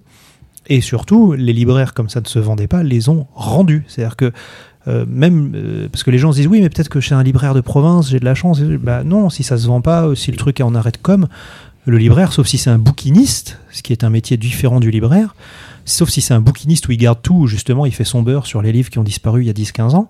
euh, Voilà, vous ne les retrouverez pas parce que les libraires ont la possibilité de renvoyer les livres qui, qui, qui prennent de la place chez eux. Non, mais ce qui est effectivement, euh, comme le disait tout à l'heure, euh, effectivement, une fois que c'est retourné au distributeur, tant que c'est en, en cours de commercialisation, ça peut être commandé par un Bien libraire sûr, qui tout fait à une fait. interface. Effectivement, il y a une chose dont on parle effectivement assez peu souvent, j'allais euh, le, Le mettre, pilon. le fameux pilon. Alors, on entend beaucoup parler du pilon parce qu'il y a beaucoup de gens qui comprennent pas pourquoi finalement des bouquins qui sont retournés au distributeur, pourquoi on les garde pas jusqu'à épuisement des stocks et on les pilonne. Alors je sais, c'est une aberration écologique qui fait frissonner tout le monde, mais euh, ça coûte moins cher de détruire des livres, d'en faire de la pâte à papier et de les recycler que de les re- récupérer, les restocker et les renvoyer. Et des Pourquoi fois même de les réimprimer quelques années plus tard. Tout à fait. Pourquoi? Tout simplement parce que, euh, bon, d'une part, stocker des livres, ça coûte de l'argent. C'est-à-dire qu'il faut payer le hangar dans lequel ils sont. Parce que tu, tu, tu mets pas des livres n'importe où, tu vois. euh, c'est c'est pas seulement une grande bâche. Euh, faut Tu mets- contrôler l'humidité, etc. etc. Tu mets pas ça dans ton bureau Bah, un Bah, ça responsabilise les éditeurs aussi Un à, petit peu. à pas garder des livres euh, pendant 50 ans, quoi. Je sais pas si t'imagines. Tout à quoi. fait, oui, oui. Et, euh, et de- S'ils se d'autres- vendent pas, j'entends. bien sûr. et d'autre part, euh, il y a aussi le fait que euh, quand tu récupères un, un livre, c'est-à-dire que ton libraire te renvoie des livres, ça veut dire qu'il faudrait que quelqu'un vérifie livre par livre s'ils sont encore commercialisables. C'est-à-dire que euh, tout ce qui est DVD ou jeux vidéo, etc., bon bah le truc est sous blister, donc tu le renvoies, il est sous blister, voilà, le jeu est nickel, il n'y a pas de souci, il t'enlève juste l'étiquette euh, du, magasin et t'en remets une autre, et puis c'est parti. Là, le bouquin, enfin, t'imagines, par exemple, les retours Fnac, euh, il y a plein de bouquins qui se vendent pas, par exemple, parce que bah, la Fnac, son credo, c'est, voilà, vous pouvez tout lire. Vous pouvez vous allonger par terre et prendre une pile de bouquins et rester toute la journée dans le magasin, c'est, voilà, gratuit cousin. Donc, du coup, quand t'arrêtes des retours Fnac, ça coûterait trop cher de vérifier un par un que tous les bouquins, il n'y ait pas des taches de gras ou des trucs. Donc, euh, bah, tu, tu les détruis, t'en fais de la pâte à papier. Ouais, il y a un les- coût humain, le coût humain, le traitement euh, humain que prend euh, en une heure, en une heure de travail, combien de bouquins va être contrôlé. Et au final, ce coût-là, il est, il est beaucoup trop important. C'est vrai. Et, et c'est triste parce qu'en fait, on se rend compte que les, les bouquins qui vont le plus coter au final, c'est souvent ceux qui sont le moins bien vendus. Parce que ceux qui se vendent, bah, on les réimprime, on va les rééditer, on va les ressortir. Tout à Et fait. ils sont toujours là. Malheureusement, on se rend compte, bah, il y avait des exemples, puisqu'on en parlait tout à l'heure de Jojo. Jojo, avant que ton cam euh, finisse par les réimprimer. Ah, les Jojo de j'ai lu, ouh, c'était c'était Ou les quelque chose sur eBay. hein. Attention. Mais même ceux de Pareil. Tonkam, les, euh, donc la première série qui avait sorti euh, Tonkam euh, Golden Wind, donc Mhm. où ils avaient vraiment pris la suite de J'ai lu, donc il y a quand même pas mal d'années maintenant. Oui. Avant que Tonkam les réimprime à 500 exemplaires l'été dernier, euh, bon bah euh, c'était plusieurs dizaines d'euros le tome. Hein Oui. Le 6 Il était à minimum Ah oui, Ça 80. pas encore besoin des d'euros. Moi, j'ai Plusieurs vu des dizaines livres, des mangas. euh, Ouais, on m'avait remonté l'information. Genre, il faudrait peut-être le réimprimer parce que regardez, les gens, ils les vendent 100 euros, quoi. Je fais, ah ouais, 100 euros quand même. Alors vous allez rire, mais le Akari dont on parlait tout à l'heure, euh, je, je sais pas si c'est bien marché chez Soleil, ils ont pas dû en faire beaucoup parce que sur eBay c'est du 50 euros le tome. Donc, euh, quand on trouve moins, bah, t'es content, mais euh, essentiellement. Bon, après, il n'y a euh, pas 50 personnes qui l'achètent pas là non plus. mais Peut-être, oui, non, je, je pense pas. Probablement. Bah, on était quand même Mais si plusieurs tu- sur le coup. hein, donc...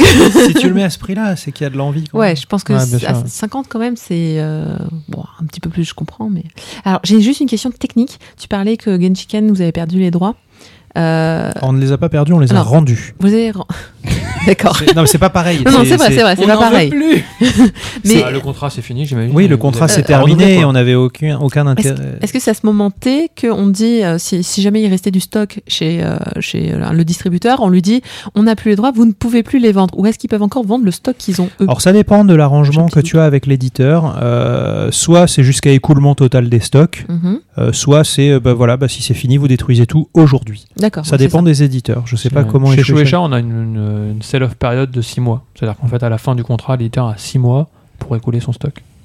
D'accord. Non, parce Voilà. Il y qu'effectivement. a des cas euh, contraires, il y a des cas où c'est pas possible parce que c'est l'auteur qui a repris ses droits, donc euh, c'est Mm. spécifique, mais si c'est juste que le, le- voilà, l'éditeur renouvelle pas les droits, Pour que les a gens du stock, il a sachent, 6 euh, mois pour les vendre. En, en gros, pour Ouais. Genshiken, euh, pour être précis, le, le, le contrat arrive à échéance, c'est-à-dire que les contrats euh, qu'on passe avec les éditeurs japonais, c'est des périodes d'un an, deux ans ou trois ans, Mhm. et tous les deux, trois ans, le renouvellement est tacite. Mais tu peux, tu peux dénoncer le, le contrat, dire bah non, c'est pas la peine de continuer. Et Genshiken, on en vendait 20 par an.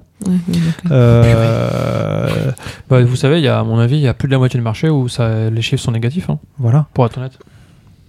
C'est- effrayant dit comme ça. Mais c'est vrai. mais c'est vrai, C'est la vérité. T'as 10 séries qui tirent le marché vers le haut.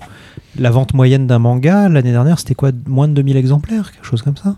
Donc, euh, on, vendait 20 gen- on vendait 20 Genshiken par an. Ça nous coûtait plus cher de les avoir en stock. Et de toute façon, il y avait des trous dans la série et on ne Ouais, pouvait, on le trouvait pas en librairie. et on pouvait pas le réimprimer. C'est-à-dire que si tu trouvais le 1, le 3, Voilà, le des 8, bouts, des bouts voilà. de trucs. quoi. et euh, ça n'avait plus aucun intérêt. Euh, parce que de toute façon, personne n'en voulait de cette série, donc on n'aurait jamais pu la, la réimprimer. Donc on a dit aux Japonais, on leur a expliqué la situation, et c'est des gens intelligents. hein, euh, on en a vendu quelques-uns, ça a été honnête, il y en aura plus après. C'est, on, on rend les droits. Et, On parlait de euh, graphisme, parce que Genshiken avait un graphisme très, très particulier. Ah non, très léché. Ah non, je trouve pas. on, on va vous laisser trancher, euh, on va vous laisser entre vous. En tout cas, il avait, il avait une vraie pertinence, moi je trouve éditorialement, parce que le sujet était vraiment euh, Mm. intéressant. Quoi.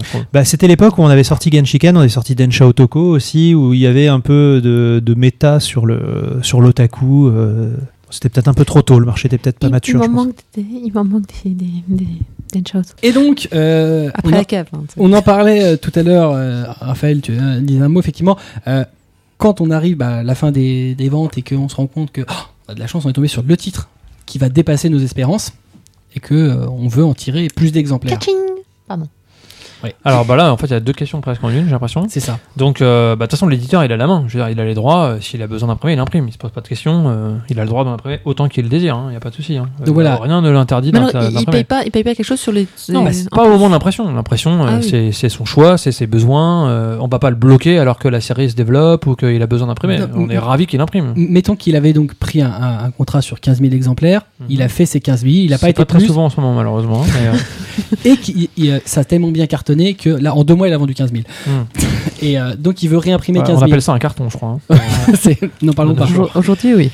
Euh, Donc, bah, comment ça se passe? Bah, il, réimprime euh, autant qu'il a besoin. S'il veut faire une réimpression mais de donc, 10 ou 15 il versera. euh, euh, Là, on parle de tirage, pas de vente. Oui, oui, oui. non, mais justement, Voilà. sur les, après, sur les ce qu'il a vendu. Donc, bah, du coup, euh, il a donc versé ce qu'on a dit au début, un minimum garanti, c'est-à-dire qu'il a avancé sur ces 15 000 financièrement exemplaires, une premiers 15 quantité 000. de vendus. Donc, il a, il peut avoir, un- bon, disons qu'il a avancé 15 000, il a dépassé 15 000.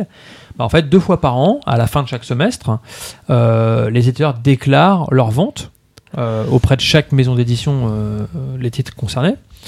Et effectivement, ils vont faire le calcul de ce qu'ils ont vendu moins l'avance. Donc, soit c'est en dessous de l'avance et ils doivent rien. Donc, ils ont encore un, un- un crédit, voilà.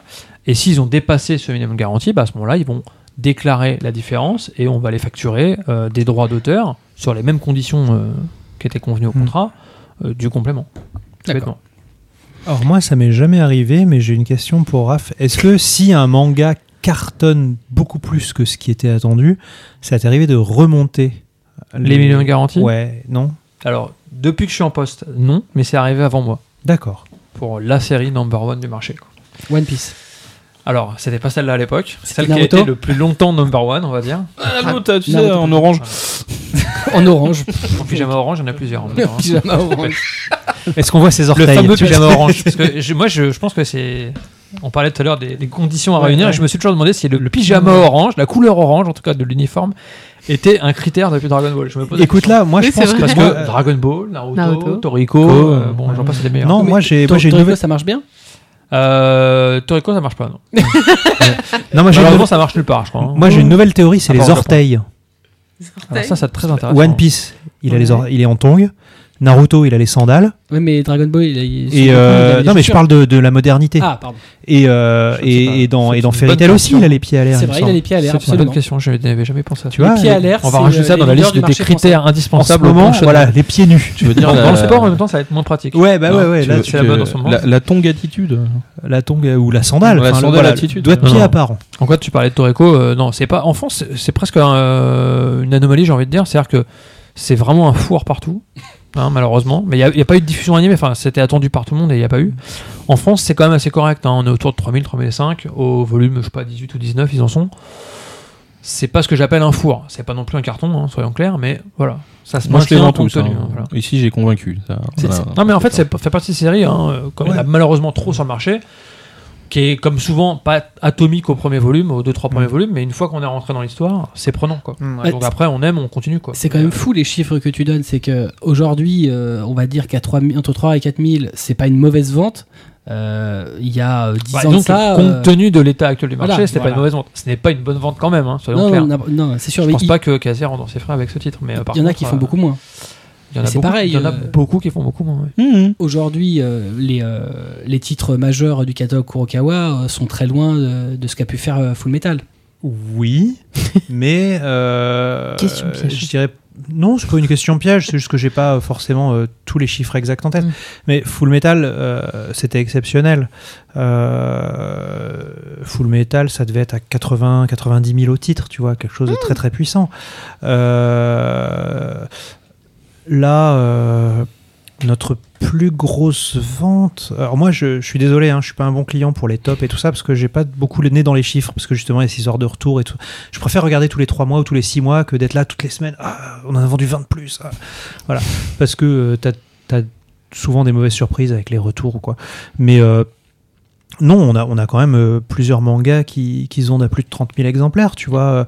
Euh, Inazuma Eleven, euh, Pokémon, euh, Soul Eater, Saint Saint Seiya, on doit tourner, c'est un peu plus faible Saint Seiya, euh, on doit tourner autour des 20, 25 000 exemplaires sur... euh, voilà, après, dans les nouveautés, euh, il y a Bloodlad qui est en train de monter très très fort, euh, on va dépasser les 20 000, je pense. Euh, donc non, on n'est pas, les- on n'est pas les plus à plaindre. Surtout, bah, de toute façon, ça se voit assez facilement. hein. Vous produisez beaucoup, beaucoup moins de Ouais. titres que tous les autres éditeurs. Et votre Oui. part de marché est supérieure à beaucoup, beaucoup, beaucoup d'éditeurs. Bah, je pense Vous que êtes en- euh, évidemment en- en plus performant, quoi, clairement. Bah, on, est- on essaye, c'est-à-dire qu'en ayant moins de bouquins, on peut se concentrer peut-être plus facilement. euh. Mhm. Voilà. Vous voyez autre chose à rajouter? Non, bah non, je pense qu'on a vu tous les On a aspects. euh. Tout. euh, Je vends beaucoup Moonlight Act. Très T'as t'as de bons clients, c'est pour ça. Grave. Des clients qui ont du goût. Et à Les- fois, les Malheureusement, ils sont à chaque fois presque tous séchés, je pense. Voilà, hein, à chaque fois que j'en j'en vends un, je pense un peu à toi. Ouais, c'est ma faute en plus celui-là. Pourquoi c'est ta bah, faute bah, c'est lui. Ah, bah, c'est- Bon, on me l'a un peu posé sur la table, mais c'est moi qui l'ai choisi. Voilà. bah, il est bien. C'est un très bon titre, mais qui ne se Ça, vend je confirme. pas du tout. Aussi. Et là, euh, 3500 à côté, c'est c'est un carton absolu. Non, Ah, mais bah, euh, tu je serais tiens à heureux. le dire. on- on- la boucle est bouclée, c'est vraiment le graphisme le problème. je Je fais même Ouais, du non, mais même c'est dur à lire. je fais même quand même de- du quelque chose, hein. de- c'est vraiment violent. Ah oui, je, je commande c'est et je une fais du violence de- Ah, graphique, c'est- oui. C'est une violence graphique, mais Ah. même en lecture, c'est- c'est c'est copieux quoi.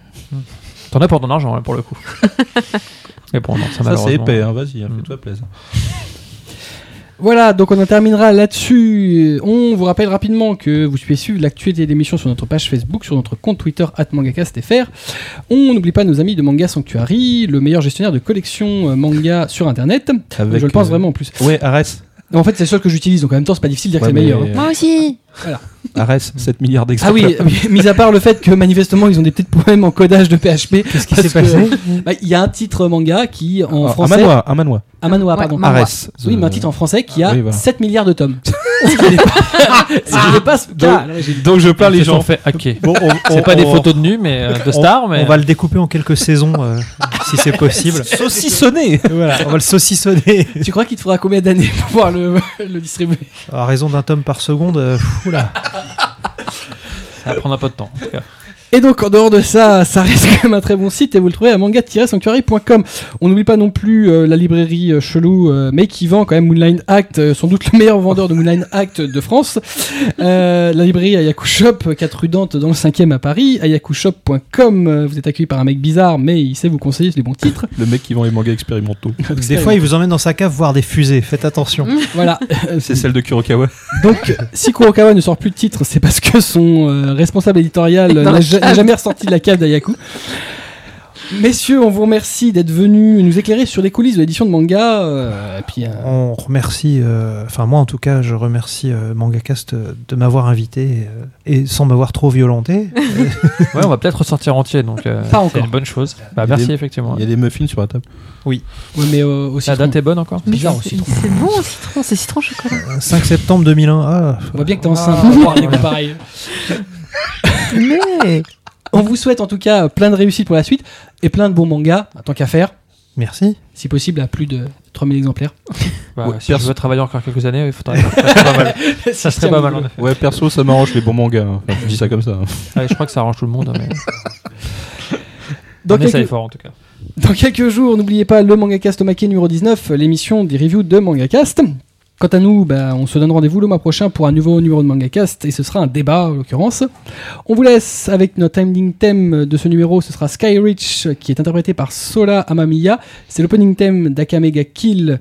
Très euh, bien qui paraît en ouais. animé chez Anime Digital Network à la SADN et qui est euh, issu du manga qui va paraître chez Kurokawa et qui porte le nom chez nous de Red Ice World. Exactement. Voilà. Donc en plus, c'est bien, ça faisait la boucle. Ça faisait Kurokawa et Kazé. Puisque Kaze, ADN, c'est Kazé. Parfait. On reviendra. Je l'espère bien. Euh, en attendant, comme d'habitude, lisez des mangas, matez des animés. C'est bon pour votre santé. On vous kiffe. À bientôt. Salut. Bye Au. Revoir. Bye.